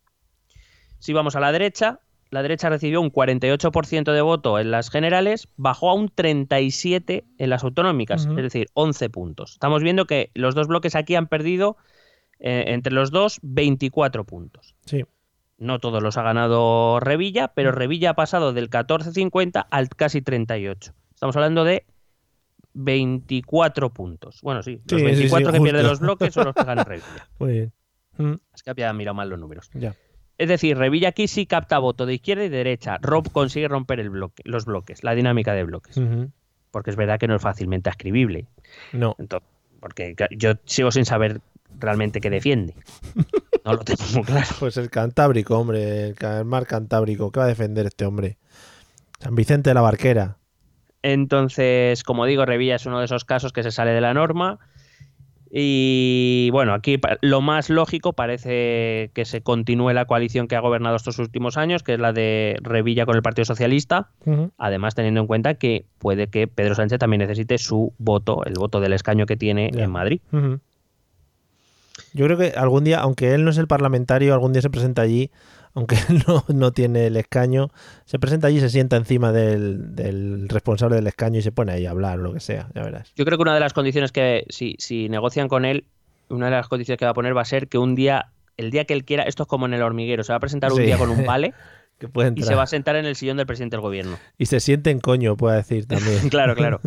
Que diga, se siente en coño con una anchoa en la mano o, y que le dé una, apuntando- o tirando anchoas al techo. ¿sabes? que le dé un anchoazo en la cara a Pedro Sánchez. Estaría Claro. muy guay. Vamos a Castilla-La Mancha, donde también se sale un poquito de la norma, Mm. no demasiado, pero eh, lo vamos a entender muy rápido. En Castilla-La Mancha ha ganado también el Partido Socialista con el 44% de los votos.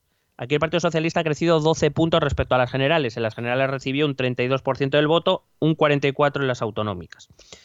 Eh, ¿De dónde salen esos 12 puntos? Pues de los, eh, de los 10 prácticamente que ha perdido Podemos, Madre y de que intuyo ha ganado algo de voto de Ciudadanos también. Ujú. Si vamos, porque digo, si vamos al bloque de la derecha, vemos que el Partido Popular ha ganado seis puntos, que son cuatro que ha perdido Vox y entiendo otros dos que pierde Ciudadanos. Ciudadanos va a perder con izquierda y con derecha aquí. ¿Por qué? Bueno, primero, no es descartable que aquí hay- la abstención haya perjudicado un poco más a la derecha, para empezar, y porque creo que parte del voto, digo, de Ciudadanos no se ha ido, como viene pasando normalmente, hacia la derecha, sino se ha ido hacia la izquierda. Si pensamos quién es el líder del Partido Socialista, quién es el varón del Partido Socialista en Castilla-La Mancha, es Emiliano García Paje, alguien que incluso los partidos de derecha identifican como españolista, defensor de la unidad de la nación, un poco más de esa izquierda, pero más cercana al centro y por tanto más cercana a ellos que Pedro Sánchez o cualquier otro líder de otro territorio. Sí. ¿Vale? Con lo cual sí que es posible que un votante de Ciudadanos aquí sí que haya podido votar a- a- a- al Partido Socialista. Eh, estos resultados le dan mayoría absoluta al Partido Socialista, así que aquí no hay nada que negociar y está claro quién va a gobernar, que va a ser el propio García Paje. Sí, estaría bueno que ahora dijera, no, pues ahora ya no. ahora me voy. Sí, ahora ya no quiero. Vamos a Castilla y León. En Castilla y León también ha ganado el Partido Socialista, lo cual sí representa una noticia porque es un feudo tradicionalmente popular. Ha recibido el 34,84% de los votos Joder. por 31,53% del Partido Popular. El Partido Popular que mejora sus resultados respecto a las generales, ha ganado 5 puntos, que son, están dentro de los 7 que ha perdido Vox. Eh, y esos 5 que también gana el Partido Socialista respecto a las generales son los 5 que ha perdido Podemos. Un poco de abstención también desde la derecha. Los bloques se mantienen. El bloque de la izquierda se mantiene prácticamente igual. La derecha, como digo, pierde un poco porque creo que ha habido ah, abstención vuelta de voto de Ciudadanos y de Vox sobre todo al Partido Popular. Y eh, aquí la situación es la siguiente. PSOE o PP gobernarán a quien decida Ciudadanos darle el gobierno.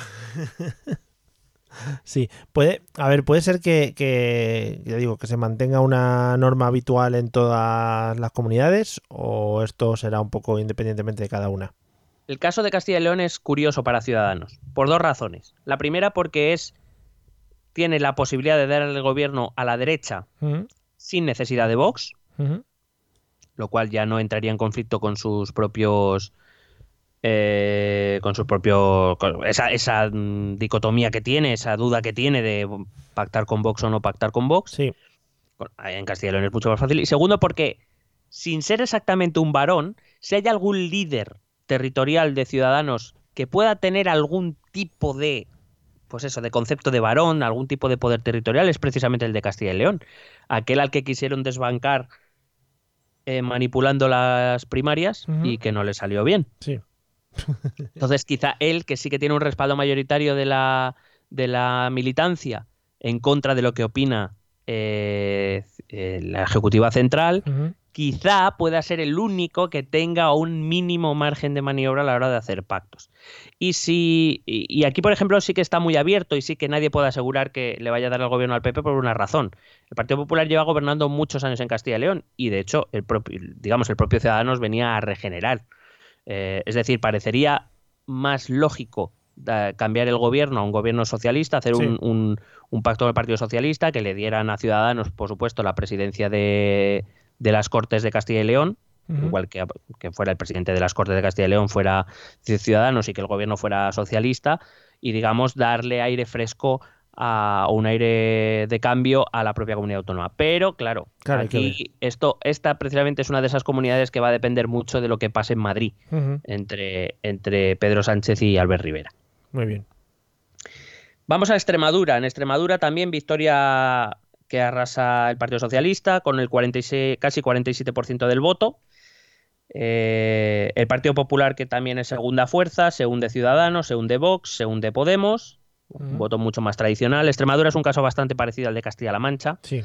Tenemos el líder del Partido Socialista es eh, Guillermo Fernández Vara, también de ese ala que se opuso a Sánchez, más tradicional del Partido Socialista, que, que digo que también se ha debido llevar voto de Ciudadanos a su buchaca. Va a gobernar con mayoría absoluta, así que también otro que va a vivir tranquilo los próximos cuatro años. Muy bien. Venimos a Madrid. Madrid de... Madrid. Bueno, pues en Madrid eh, hay que decir que, mm, que ha ganado, el, el partido más votado fue el Partido Socialista. Que la combinación Partido Socialista más Madrid eh, Podemos se queda a un escaño de gobernar, que la suma Partido Popular, Ciudadanos, Vox le daría para gobernar. Los bloques ha aumentado lo, lo poco que ha ganado la izquierda, lo ha perdido la derecha. No entiendo que ha venido más por parte de la abstención de la derecha. Sí. Y aquí tenemos pues mucho lío, ¿no? Como bien sabes. Sí. Tenemos el problema de Ciudadanos con Vox, que ya hemos anunciado anteriormente. Tenemos la oferta en público de Íñigo Errejón a lo Valls, diciéndole a Ciudadanos que está dispuesto a llegar a un acuerdo con Ciudadanos y con Partido Socialista para evitar a la extrema derecha. A ver qué haces tú ahora. Claro. Eh, las exigencias de Vox de sentarse a la mesa, como te decía. Sí. La alcaldía en juego, porque También. claro, como he dicho, el Partido Popular está dispuesto a hacer la alcaldía Begoña Villacís de Ciudadanos a cambio de que le den su voto para, para la comunidad, pero claro, poniendo otra vez el problema de que Ciudadanos eh, se tendría que hacer la foto con Vox otra vez. Ya. Y unos resultados magníficos, bueno, magníficos, buenos del Partido Socialista, que de momento le sirven para no pintar mucho. Quiero decir, cualquier posibilidad de gobernar pasa porque eh, Ciudadanos y Más Madrid se pongan de acuerdo, Ya. que está jodido, así a priori. Ujú. Y bueno, pues eh, y decir de Podemos, pues el estropicio ha sido gordo, gordo. Madre mía. Vaya ca- hecatombe. Eh, yo no sé si el señor Pablo Iglesias debería tomar nota, ¿no? Ya por los resultados en general, pero lo de Madrid ha sido catastrófico. Lo- Quiero decir, Sí.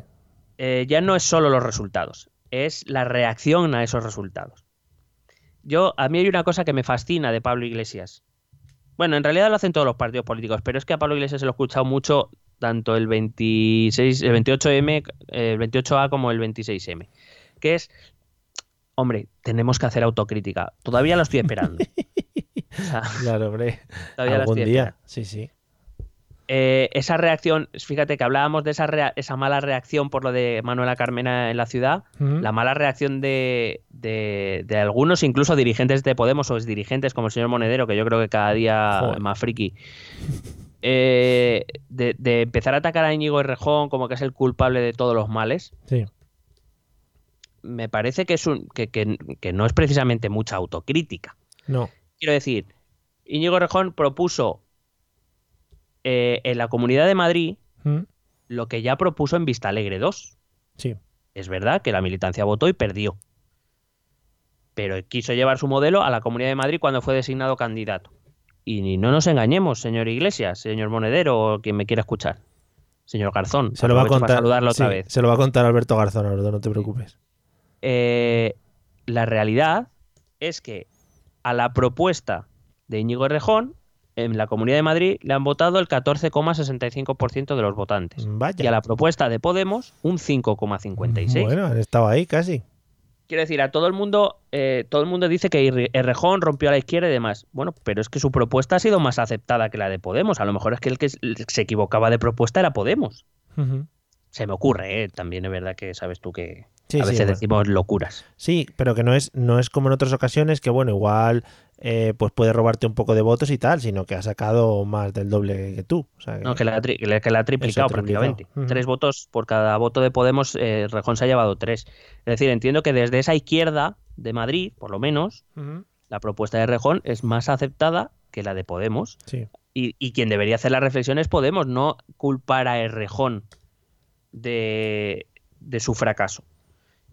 Em, yo con esto no estoy diciendo que Errejón mm, quizá no debiera haber hecho las cosas mejor. Sí, que, que la verdad es que aquella de repente salir a una rueda de prensa diciendo que creaba un partido o que se presentaba con Carmen a alguna plataforma, a lo mejor sin comunicarlo a la dirección central, pues Sí. a lo mejor no fueron las mejores maneras. Está feo, sí. Pero la realidad es que su proyecto político es más aceptado. Le guste a Pablo Iglesias o a Monedero o no le gusta. Ahí están los números. Claro.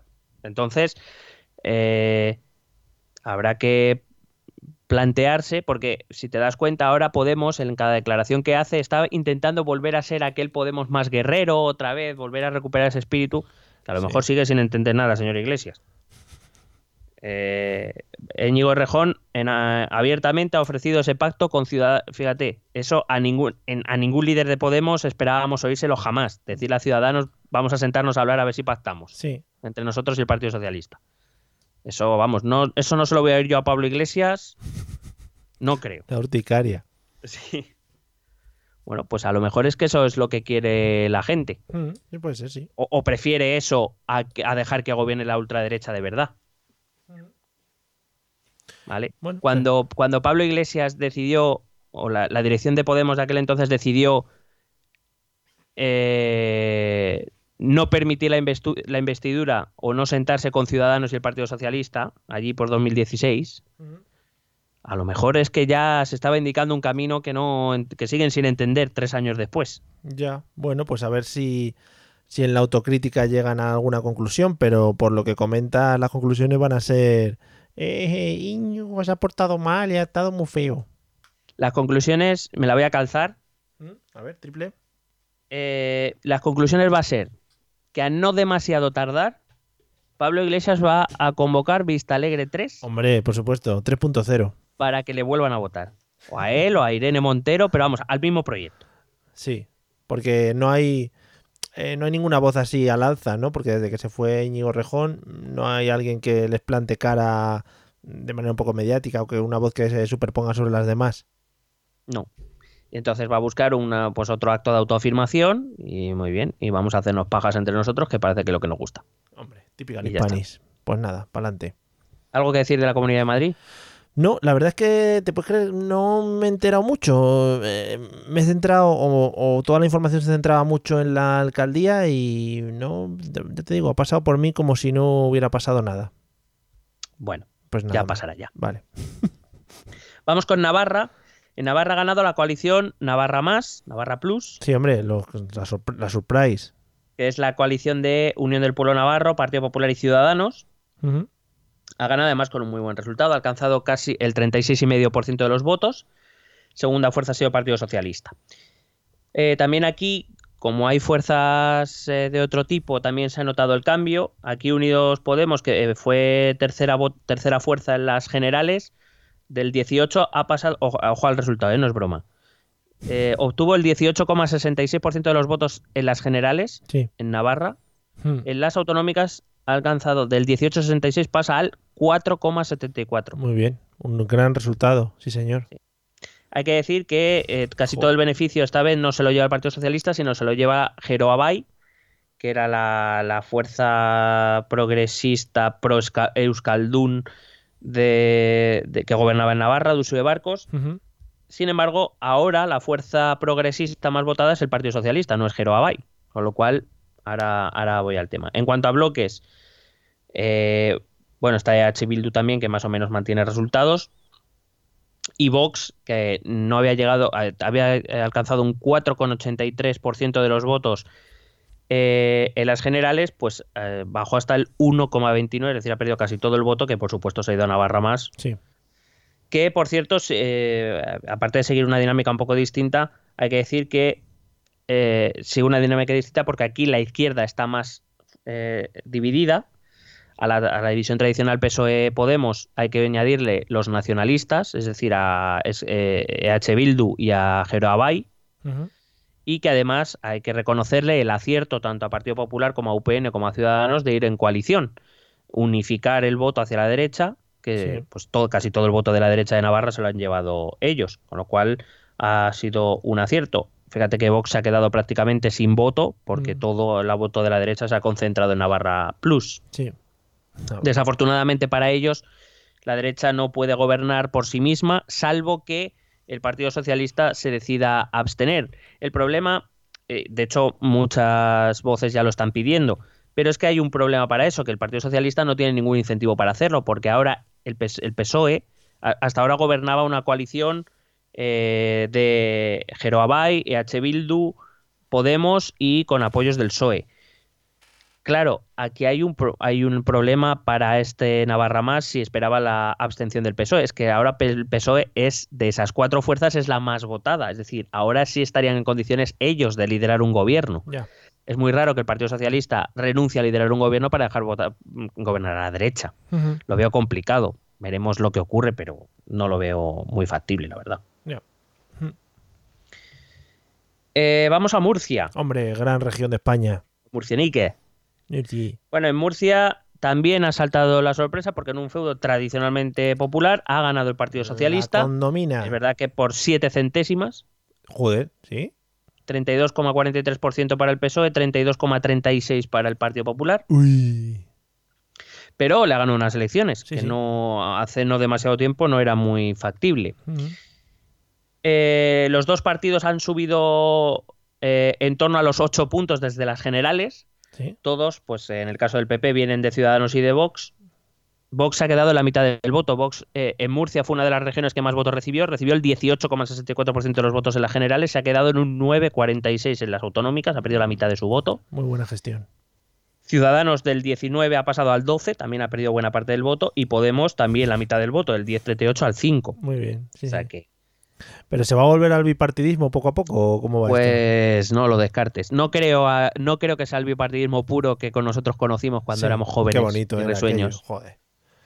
Pero claro, si es que al fin y al cabo volvemos a lo mismo. Hay dos partidos que suelen ser dominantes y a las que mucha gente vota por, la, por lo que te decía antes, por la utilidad, la sensación de utilidad.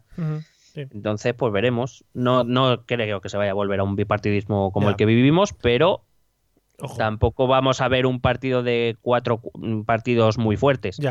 Yo considero que iremos siempre a dinámicas de 2-2 o 3-1 en todo caso pero siempre va a haber, en al menos uno de los lados se va a concentrar el voto en alguno de los partidos tradicionales, vamos a decir. Sí.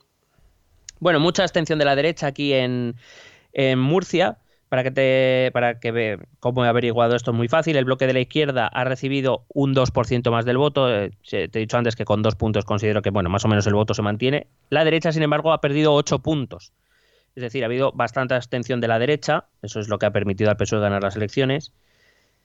Y em, entiendo, entiendo que eh, el gobierno va a estar complicado de decidir por lo mismo que pasa en Castilla y León. PP y Ciudadanos se quedan a un escaño de la mayoría. Tendrían que pactar con Vox, volvemos a la misma situación. Pero Murcia es una de esas comunidades donde la suma PSOE-Ciudadanos da para gobernar. Ya. Entonces, pues habrá que ver que deciden los de Ciudadanos. Madre mía, qué jaleito va a tener Rivera estos días, ¿eh? Sí, sí. En La Rioja ha ganado el Partido Socialista, el Partido Popular también ha subido en voto, también ha recuperado voto de Ciudadanos y de Vox, y por supuesto, Unidos Podemos vuelve a perder la mitad de su voto que gana el Partido Socialista. Aquí la dinámica de bloque se mantiene bastante, algo de abstención de la derecha también. eh, Aquí PSOE y Podemos sumarían mayoría por, porque el PSOE ha obtenido 38,70% de los votos, se ha quedado a solo dos escaños de la mayoría absoluta por sí mismo, es decir, a poco, vamos, a poco que hiciera Podemos, pues ya podían gobernar. sí. Pero claro, es una relación muy desigual donde Podemos poco va a poder hacer si. Ni pincha ni corta. Claro. No, no es que no pinche ni corte porque necesita sus escaños, pero claro, la relación de fuerzas es muy desigual. Estamos hablando de que, si no recuerdo mal, son 17 escaños lo que se necesita en La Rioja y el, el Partido Socialista tiene 15. Hmm. Y no sé si Podemos tiene 3 o 4. Entonces. Ya, pues ahí están. Claro. Pues un poco lo que le viene diciendo Pablo Iglesias a Pablo, o sea, Pedro Sánchez a Pablo Iglesias en los últimos días. ¿Qué me estás contando? sí, eso. Esa es su reunión, sí, sí. Y por último, si te parece, pues hablamos de las europeas. Venga, vamos con las europeas. ¿Y, las, ¿y los europeos? Otra vez, ¿eh? Claro. Eh, si nos fijamos en los resultados en España, eh, las elecciones las ha ganado el Partido Socialista, que ha mejorado su porcentaje de votos respecto a las generales. El Partido Popular también ha ganado cuatro puntos de voto. Casualmente los cuatro que ha perdido Vox. Vaya. ¡Qué sorpresa! ¡Qué sorpresa! Eh, Podemos y Ciudadanos pierden voto. la suma esta de ahora repúblicas que une a Esquerra Republicana, EH Bildu y BNG se mantiene más o menos el mismo porcentaje que las generales y el que ha aumentado, el que más ha aumentado ha sido Junts per Cataluña, que del 1,91 de las generales ha pasado al 4,6 en las europeas. Yo creo que eso es por las risas. Es por las risas, por las risas, pues si no... Nada, un análisis vamos, muy breve, o sea, quiero decir, contrastar los datos, que PSOE sube a costa de Podemos, ha subido cuatro puntos el PSOE, ha bajado cuatro puntos Podemos, pues dos y dos son cuatro. Vaya, efectivamente, nunca mejor dicho. Correcto, que el PP sube a costa de Vox, que Ciudadanos se ha vuelto a dar otra piña. Fíjate, acuérdate, acuérdate aquellos tiempos en que las encuestas decían que Ciudadanos iba a recibir más votos que el PP. Sí, sí, surpasos. Por cierto, el PP la que tiene dentro ahora muy buena también, ¿eh? ¿Mm? ¿Por? Que, hombre, porque ha dicho, salieron diciendo eh, Feijó, Mañueco, ah. eh, Alfonso Alonso, que la recuperación o que el no desastre había sido gracias a, a las palabras de centrismo y demás, y luego salió en, prensa Pablo Casado y dijo que, cambio, que cambio, si no hemos cambiado nada. Y por lo visto cuentan en una crónica que luego tuvieron una comida hmm. y que se pusieron finitos de Córdoba entre ellos. Muy bonito. Joder, eso es lo que de verdad España quiere ver, no, no las ruedas de prensa esa sosaina. También hay que decir, eh, yo sigo siendo la misma opinión, creo que el PP debería hacer esa, esa reflexión sobre qué coño quiere ser, porque yo creo que sigue sin tenerlo muy claro. Ya. Y como digo, pues ese subido de Just per Cataluña, que es evidentemente por, eh, por ver a Puigdemont. Eh, intentar entrar. Puigdemont por el mundo, ¿sabes? ¿Sabes qué pasa? Molaría Puigdemont intentando entrar como una serie, rollo, intentando entrar en el Parlamento de Bruselas. Y todo el rato ahí, eh, Puigdemont se cuela por el aire acondicionado, Puigdemont entra por las alcantarillas. Molaría un montón. Que se crease una cuenta de Twitter solo con fotos de Puigdemont en, en por ejemplo, en un baño. Claro, claro, he conseguido entrar. Madre mía, sería estupendo. Que por cierto, esa también habría que explicar. La gente se ha, se ha indignado muchísimo. Muchísimo, claro. Hay que Sí. decir que, que en realidad lo de las tarjetitas es algo que el, es verdad que el Parlamento Europeo suele hacer con los eh, eurodiputados electos, pero que es una cortesía, que no tiene ninguna obligación de hacerlo.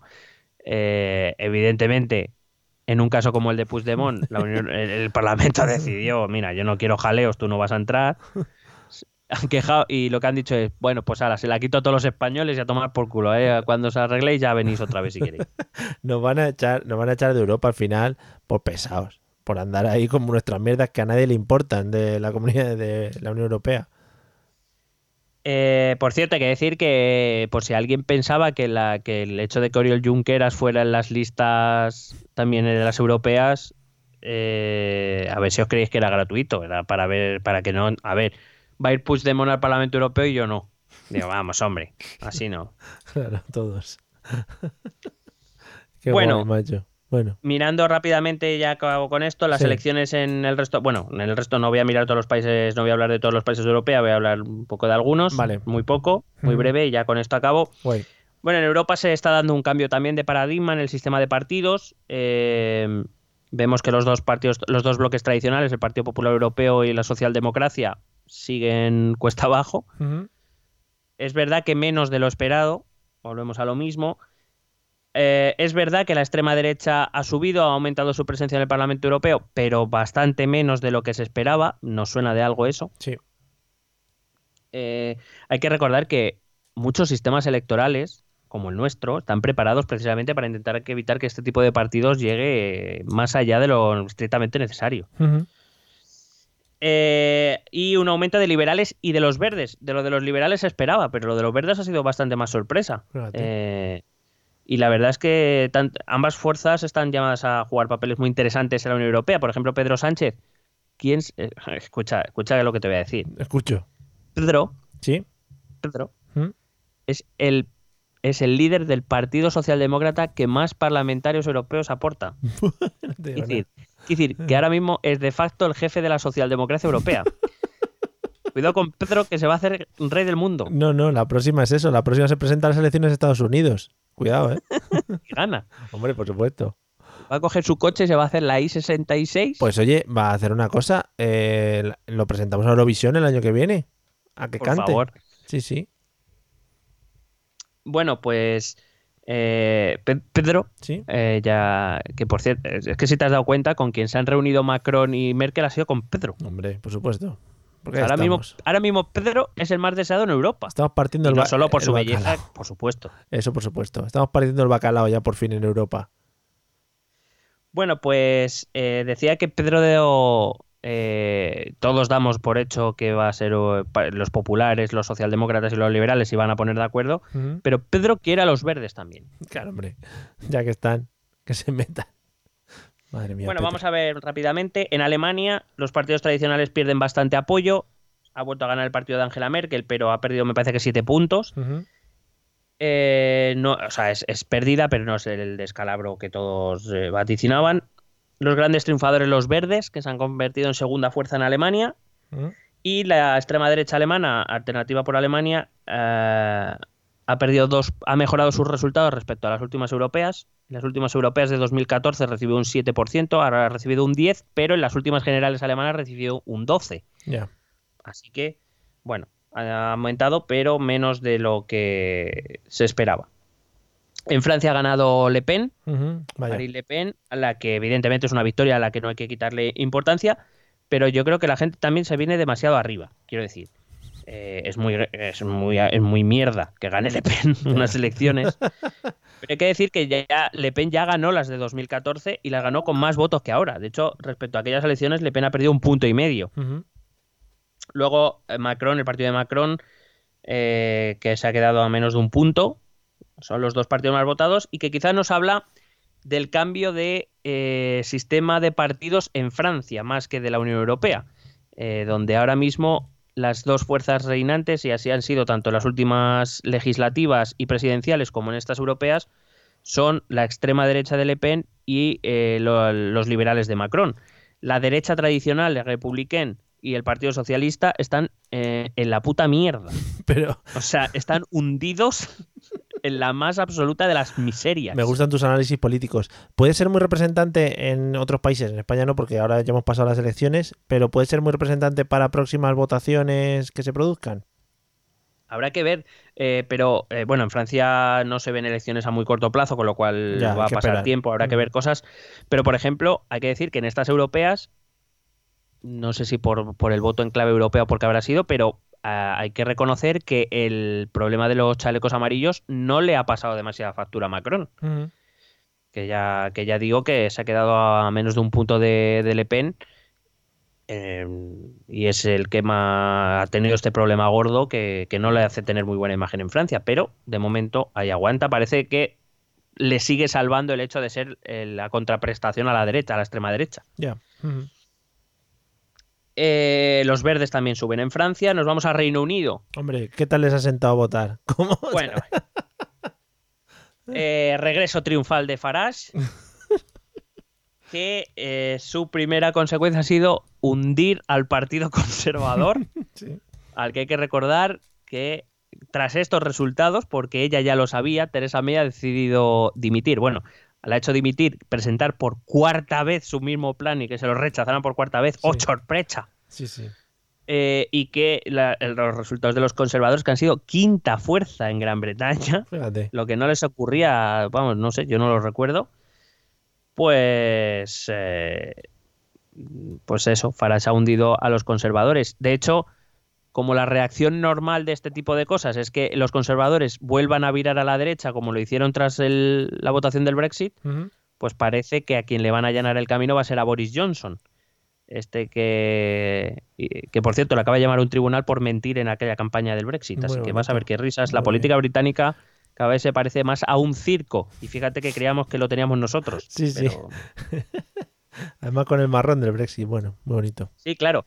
Recuerda que se extendió el plazo hasta octubre. Habrá que ver ahora, primero a ver quién sale de líder y a ver ahora lo que sale. Pero es que no se queda ahí la cosa, porque quiero decir, Boris Johnson, de llegar a la presidencia, a, la- a convertirse en primer ministro y a líder del Partido Conservador, a él es, es- es partidario de un Brexit duro. No sé si a lo mejor de un Brexit sin acuerdo. Pudiera ser, porque este está loco y, y es lo que hay. Sí.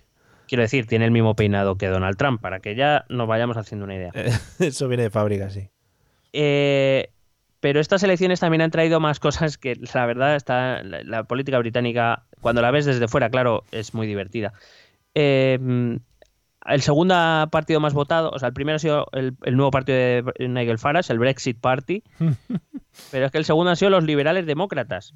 Los liberales demócratas que son los más europeístas de toda la política británica Sí, han sido la segunda fuerza más votada. Claro. Fíjate, fíjate que tú dices, hombre, pues si yo soy el líder del Partido Laborista, no, Mm. quiero decir, y veo, bueno, el tercer partido más votado han sido los verdes, que también son proeuropeístas. Sí. Entonces, claro, yo soy eh, eh, el líder del Partido Laborista y digo, hombre, a lo mejor el hecho de que es verdad que Farage ha sido el más votado, pero en conjunto las fuerzas proeuropeas han tenido más escaños y más votos. Digo, hombre, pues a lo mejor si yo quiero hacerme con el gobierno, el Partido Conservador está en la mierda. Sí. Si, si yo me quiero hacer con el gobierno, pues a lo mejor es la hora de defender, pues yo que sé, un segundo referéndum, donde se incluya la opción de quedarnos en Europa, ¿no? Parece lógico. Sí. Pero es que se nos olvida a veces que el líder del Partido Laborista es Jeremy Corbyn, que está también para encerrarlo.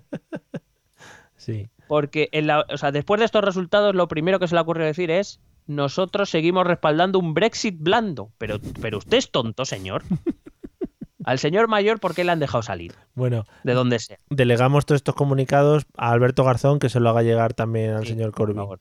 Que ahora no tiene mucho que hacer tampoco Alberto Garzón, ¿no? O sea que no. No, no creo yo que tenga mucha. Vale, mandanga. Pues eso, laboristas cuartos, conservadores quintos, no sé. Lo de, lo de. O sea, quiero decir, cualquier otro líder, fíjate, Pedro, Hmm. Pedro ya sería reina de Inglaterra. Con estos resultados. Hombre, hubiera ganado la Premier y todo. Te hubiera fichado el, el City. Hombre, ya ves. Pero es que Corbyn, madre mía, qué torpe de hombre. Bueno, vamos a Italia. Venga. En Italia ha arrasado Salvini, Mm. eh, la Lega, eh, partido dominante en Italia. Fíjate que eh, estas elecciones van a tener mucha cola en Italia. Porque no es solo que Salvini haya ganado, sino que el partido que ganó las últimas elecciones italianas, que recuerdo es el Movimiento 5 Estrellas, Sí. Está también, ha perdido ya, está, ha sido tercera fuerza ya. O sea, ya no es solo que, que, Salvini les haya adelantado por la derecha, evidentemente, sí, nunca mejor por la extrema derecha además les ha adelantado, eh, y les estaba hundiendo en la miseria. Es que además ya les ha adelantado el Partido Democrático, que es el Partido Socialdemócrata, Mm. que está, que desde que se fue Renzi, eh, eh, es, es un partido en el caos. Imagínate cómo tiene que estar el Movimiento 5 Estrellas Sí. para que en un partido sin líder, porque no tiene líder todavía, Ajá. pues les haya ganado en votos. Bueno, mira. Yo, vamos, no sé. Italia también sabemos que es un, es un país bastante interesante. Lo que pasa es que peor porque, bueno, aquí Salvini es el capo de Italia ahora mismo. Es el Pedro Y- Sánchez italiano. Eh, bueno, bueno. Ya, salvando las distancias. Pero bueno, estas elecciones traen una cosa, que es que, eh, o sea, sal- todos sabíamos que el Movimiento 5 Estrellas había ganado las elecciones, que el señor Conte era el primer ministro porque le habían puesto ahí, porque Conte pinta más bien nada. Pero bueno, entendíamos que el señor Di Maggio, que es el líder del Movimiento 5 Estrellas, era el líder de ese gobierno. Ahora queda claro que no, que el líder de ese gobierno es el señor Salvini. Y cuidadito que el señor Salvini no le dé por hacer algún tipo de movimiento que obligue al Movimiento 5 Estrellas a romper la coalición y a convocar elecciones. Para que el señor Salvini ya pueda ganar de una puñetera vez y gobernar en solitario.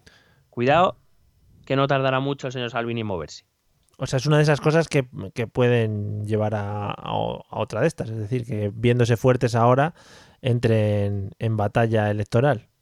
Hombre, teniendo en cuenta, claro, ten en cuenta que Lega en, en este gobierno con Movimiento 5 Estrellas entró como segunda fuerza más votada, Sí. con lo cual su posición en el gobierno es de segunda fuerza. Pero es que de las últimas encuestas, y estas elecciones se lo confirman, no es que se haya convertido en primera fuerza, yo que sé, por un punto, por dos, no es que le dobla en voto. Ya. Es que ahora mismo Salvini puede hacer lo que le dé la gana. Si Salvini quiere romper la coalición y forzar convocatoria de elecciones, es que las va a ganar. Ya. Entonces es mejor ser cabeza de gobierno que no ser segundo de gobierno. Sí, tiene sentido. Salvo que Movimiento 5 Estrellas decida, para no romper relaciones, cambiar las tornas. Es decir, darle más poder a Lega en vez de a ellos para no salir del gobierno. Ujú. Ahí veremos el movimiento de Di Maggio, habrá que ver. Muy bien.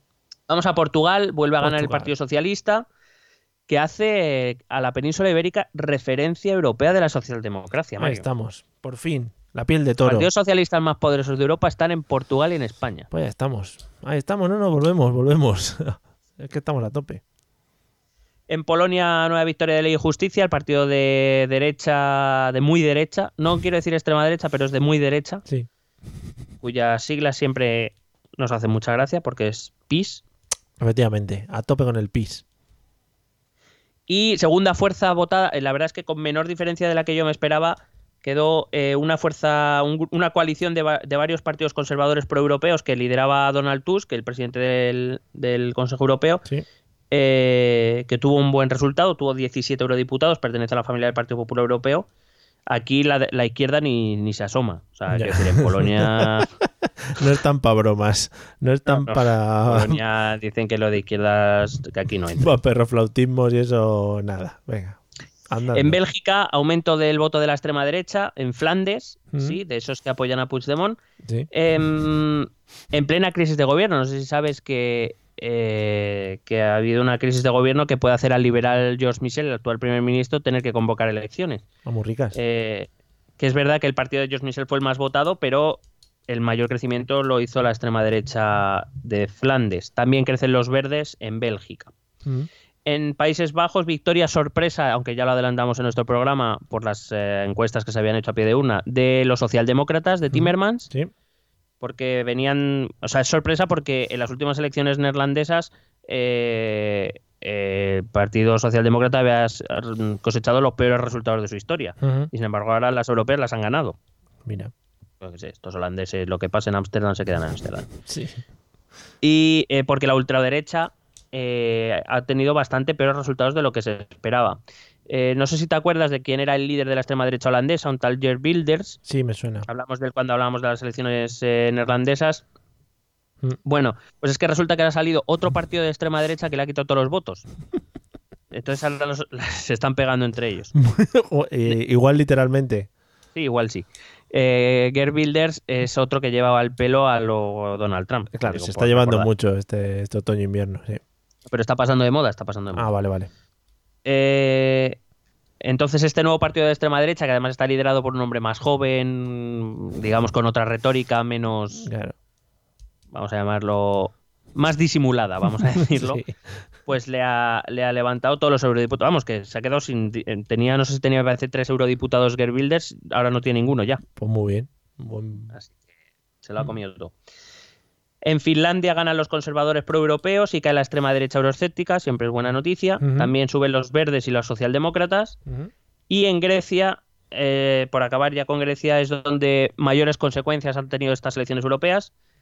Eh, el Partido Conservador Nueva Democratía, ah, lo que sería el Partido Popular griego, Sí, ha ganado las elecciones. Además, me parece que le ha sacado nueve puntos a Siriza, muy que bien. es el partido del gobierno. Ujú. Tanto es, fíjate si tanto ha impactado que Cipras ha decidido convocar elecciones para finales de junio. Uh, de ya verás. las que hablaremos, espero, Hombre, porque ahora mismo eh, Cipras está un poquito mm, hecho mierda. vamos a llevar de interlocutor, de, de corresponsal Garzón. y a Pablo Iglesias a los dos. Creo que va a ir para allá. Sí.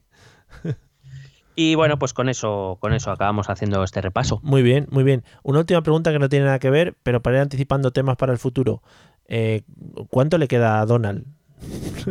le, Uh, le queda tiempo, ¿no?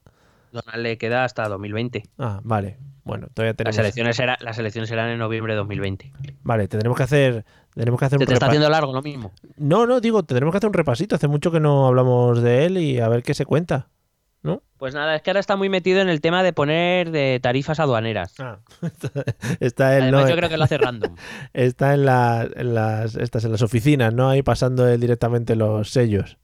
Sí, bueno, sí, la verdad es que podemos hacer un programa porque salió esta semana pasada, salió el informe Müller, el del fiscal general que investigaba, Sí. y no sé si has leído o escuchado algo No. de la última entrevista que me, ha parecido fascinante. No, no. No, no. Bueno, hace, hace como tres o cuatro semanas salió el informe, eh, sa- sabes que se nombró un fiscal general para saber si había habido entre la candidatura de Donald Trump y el Sí. gobierno ruso, había habido algún tipo de colaboración para manipular Sí. las elecciones. Sí, sí.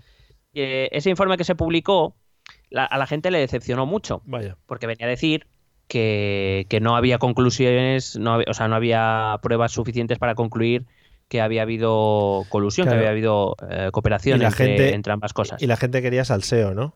Claro. Eh, que eh, y sobre todo, más que salseo, la gente decía, pero vamos a ver, si, si todo el mundo lo sabemos. Hombre. Entonces, lo que decía el informe básicamente era que no había pruebas, que sí que quedaba demostrado que desde Rusia habían intentado influir en las elecciones, pero que no había pruebas suficientes para demostrar que Donald Trump o su candidatura habían eh, llegado a algún tipo de, digamos, cooperación. Sí. Entonces la gente estaba como muy decepcionada. Hmm. Hasta que ayer o antes de ayer, bueno, no, no sé cuándo escucharéis esto, hasta que hace poco, desde esta grabación, claro, muy bien. eh, eh, hicieron una entrevista al propio fiscal Miller, al fiscal especial, que habían nombrado para dirigir esa investigación. Y entonces le preguntaron. Y entonces, porque claro, cuando salió este informe Donald Trump se puso muy contento, Hombre, nos ha jodido. diciendo se ha demostrado la mi inocencia, Lo había escrito eh, él. la prensa manipuladora, bueno, las fake news, todo esto que ya sabemos. No ha- Donald no ha cambiado tanto desde que no hablamos de él. Ya. Total, que, mm, que le hicieron una entrevista y entonces le preguntaron, entonces usted afirma que el presidente es inocente. Y el señor Mueller contestó, si nosotros hubiésemos llegado a la conclusión de que no había pruebas o que, o que todo eh, apuntaba hacia la inocencia del presidente, lo hubiéramos dicho así, pero no lo hemos dicho así. Por otro lado, no podíamos decir otra cosa porque el único organismo o institución que puede acusar al presidente del gobierno de algo no, so- no puedo ser yo, tiene que ser el el- la Cámara de Representantes.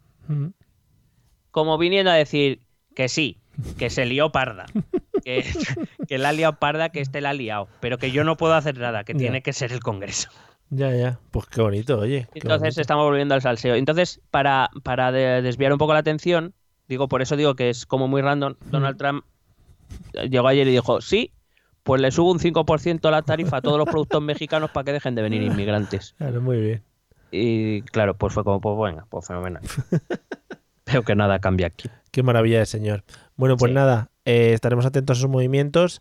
Eh, estaremos atentos a todos los movimientos de comunidades, alcaldes, etcétera, etcétera, a ver qué pasa en España y en Europa. Eh, en Europa estaremos menos atentos. Eso es así. Las cosas van así. Bueno, a mí que me gusta. Es verdad, es verdad, es verdad. Tú eres europeísta. Bueno, en fin. Hay, hay de todo en la viña del Señor. En fin, Sí, todo tiene que haber. todo tiene que haber. No Eh, puedo ser perfecto, Mario. Efectivamente. Nefertiti iba a decir, fíjate tú, ¿eh? Qué palabra, hablando de palabras random. Eh, vamos a escuchar los métodos de contacto, que te tengo un tema para después, muy jugoso, ¿eh? Ojo. ¿Quieres preguntarnos algo? ¿Proponernos algún tema? ¿Exponernos tu opinión? Ponte en contacto con nosotros. Es muy fácil. Envíanos un correo electrónico a esta dirección. Esto también es política.gmail.com. También puedes escribirnos en nuestra página de Facebook. Esto también es política. O en nuestra cuenta de Twitter, arroba etepolítica. O si lo prefieres, visita nuestro blog. Esto también es política.wordpress.com. Recuerda que puedes suscribirte a nuestro canal de YouTube. Y si quieres charlar con nosotros directamente, únete a nuestro grupo de Telegram. Busca el enlace en nuestras redes sociales. Porque tú también formas parte de Esto también es política. Bueno, vamos con el tema. Eh, lo voy a lanzar, ¿vale? ¿Estás preparado? Venga, eh, espera que me he agarrado al pollete. Venga. Raúl Bravo. Empieza la redacción. Vamos. Opiniones. ¿A que nunca pensabas que ibas a volver a escuchar el nombre de Raúl Bravo? Y en, esas, en esa situación. Eh, o sea, vamos a ver. Hay que recordar que Raúl Bravo llegó a ser central de la selección española. Sí. Partiendo de esa base, cualquier cosa que, que digáis de Raúl Bravo siempre será sorprendente. Madre mía. 100.000 pavetes que ha pagado para salir de la cárcel, fíjate. ¿Será porque los tendría? Fíjate. Que la- el tema de las apuestas funciona bien, ¿no? De una apuesta que he hecho un día en el Betanwin que le salió. Joder, Con colega. su colega del Valladolid. Sí, sí. Joder, Y los colega. del Huesca. Qué bonito. Ojalá el nombre de Iván Campo o algún referente así. Yo qué Juan, sé. Juanma López, Joder, sí, sí, por favor. Caminero. Madre mía, sería maravilloso, ¿no? Vol- volver a los grandes. Ahora que van a estrenar el, el documental de Jesús Gil en el HBO. eh, Yo, o sea, lo digo totalmente en serio, haremos un programa de esto, ¿no? Eh, especial, de, de Jesús Gil. lo- del- es el pionero se llama. Hay un. Ahora que vienen las. No sé muy bien cómo han elegido el tiempo, pero han puesto una de las. Una de las carpas para la final de la Champions en Colón. Y. Y enfrente justo ha puesto HBO un cartel gigante con, con lo del pionero de Jesús Gil. Entonces, no sé muy bien. Igual que los ingleses les interesa todo este tema. Hombre, quiero decir, cualquier cosa que venga de fuera de las islas les tiene que interesar porque les parecerá más normal que lo que está pasando allí, Claro, también digo. efectivamente, efectivamente. Pero bueno, es que una figura como la de Jesús Gil a quien no le va a interesar. Se estaba perdiendo mucho, ¿eh? Se estaba perdiendo mucho la figura de Jesús Gil y gracias a HBO vuelve, vuelve con fuerza además. ¿no? Y que además, siendo de HBO, pues yo qué sé, saldrá alguien follando. Ojalá, sí, ojalá sea Jesús Gil, sería darle un giro a su carrera, ¿no? Claro, Jesús Gil o Imperioso. Oh, madre mía. Y así apareamos a Imperioso, fascinerosos. y que salga el mamporrero típico de los caballos, ¿no? Que coge la... Bueno, en fin, Sí, Eh, bien. lo hemos entendido todos. Quien bueno. quiera saber de lo que hablamos, que se meta en cualquier página que conozca y ponga horse, sex y En cualquier con eso le da, le da todo. Sí, en cualquier página que conozca, mm, bueno, bueno, Que sí, que- sí, sí. Sí, todos Que empiece por porn Y termine por hubs, por ejemplo. Vale. o tuve, lo que Vale, venga, efectivamente. Bueno, pues nada, amigos, después de estos pequeños consejitos, ¿no? Que os dejamos ahí eh, tirados para que vosotros los utilicéis cuando queráis, con quien queráis y como queráis, ¿Me permites que añada algo antes de que te despidas? por supuesto. No sé, porque me ha parecido decir antes que, que había ya como muchas cartas postales que nos llegaban quejándose de nuestros principios. No sé cómo se pueden quejar de los principios con estos finales De mierda, sí, sí, sí. Estamos en caída libre. Estamos en caída libre. Luego buscaremos premios. Luego buscaremos premios. Y lo pe- pero lo peor de todo es que, es que cada vez no se escucha más gente. Yo, Sí, no nos van a dar ni el de consolación. Ni el de consolación. Yo creo no, no. Hay que verlo, ¿eh? También la gente nos tiene que ir diciendo, porque si le gusta más los finales y los principios, cortamos lo del medio y hacemos un podcast independiente. ¿sabes? Hombre, vamos a ver si lo. Vamos a ser serios y sinceros con nuestra audiencia. Nosotros lo del medio lo ponemos para poder entrar dentro de alguna categoría los premios del podcast. Claro, para llegar a una, para llegar a un metraje ¿no? de, tiempo que nos dé la posibilidad, aparte de ganar dinero, que es lo que estamos haciendo, eh, pues eso, poder entrar en todas las categorías disponibles. Hombre, claro, y porque nos lo ordena Vladimir. Efectivamente. Pero, pero aparte de eso es por entrar en alguna categoría. O sea, nos pusimos en la categoría random, nos ¿Eh? tocó política, dijo, pues hablar algo para justificar que estamos en este bloque, pero vamos. Efectivamente. No es lo que nos interesa. la verdad es que eh, a ninguno nos gusta la política. no, a mí además lo que me gustaría es ganar mucho dinero para vender machingans a todo el que se ponga por delante. Es que lo necesitaba decir. Hombre, sí, es que machingas es una palabra que se puede usar en cualquier. Es que es muy, muy adaptable a cualquier situación y Yo circunstancia. Empezaría a mover eh, hashtag queremos más machingans. Por, si por favor. Etep, es que tiene que meter ah, Etep porque si no. Etep más machingans. Al que lo ponga le compramos una machingan, ¿eh? Si... y si alguien se equivoca y pone Etep mandingo, también vale. más mandingo. Pero que ponga así el corrector, lo siento mucho. No lo volveré a hacer. Claro. Por, cierto, bueno, eh, como último Oye, Es verdad, se nos vaya del todo, ¿eh? El 2 de junio. El 2 de junio. Bueno, del todo no, porque no se muere, pero. Claro, claro. 2 mm, eh, de junio, si alguien lo escucha esto antes del 2 de junio, que es el domingo, eh, que todo el mundo pues mire al cielo, lo ves, bese así su dedo y lo levante en honor a nuestro rey emérito, que se va, se va. También te digo una cosa, yo cuando escuché no que el Juan Carlos le ha enviado una carta a su hijo diciéndole que eh, va a dejar de aparecer en acto, ah, que aparecía en alguno. Sí, una carta, ¿no? También, porque no, no están al lado, ¿no? Esas cosas, bueno, en fin. Bueno, pues nada, amigos, después de este. Que no se hablan. Eh, claro, después de este breve repaso que hemos hecho de cultura, sociedad española y mundial, eh, os dejamos hasta el episodio 91. Ya sabéis, comentárselo a vuestros amigos, porque somos muy recomendables. Y, perdona, perdona. Comentáselo a vuestras amigues. Amigues. Y Alberto, eh, Alberto Garzón, me refiero a ti, cuando termines de escuchar esto, pues ya vamos hablando y te vamos enviando cositas para que no te aburras en este largo periodo que vas a tener de negociaciones en las que, bueno, pues no vas a pintar mucho. Vamos a... Nos vemos... Ahí tampoco me lo estoy ganando, ¿no? Nos vemos pronto, amigo. Venga, vale, hasta luego. Besete.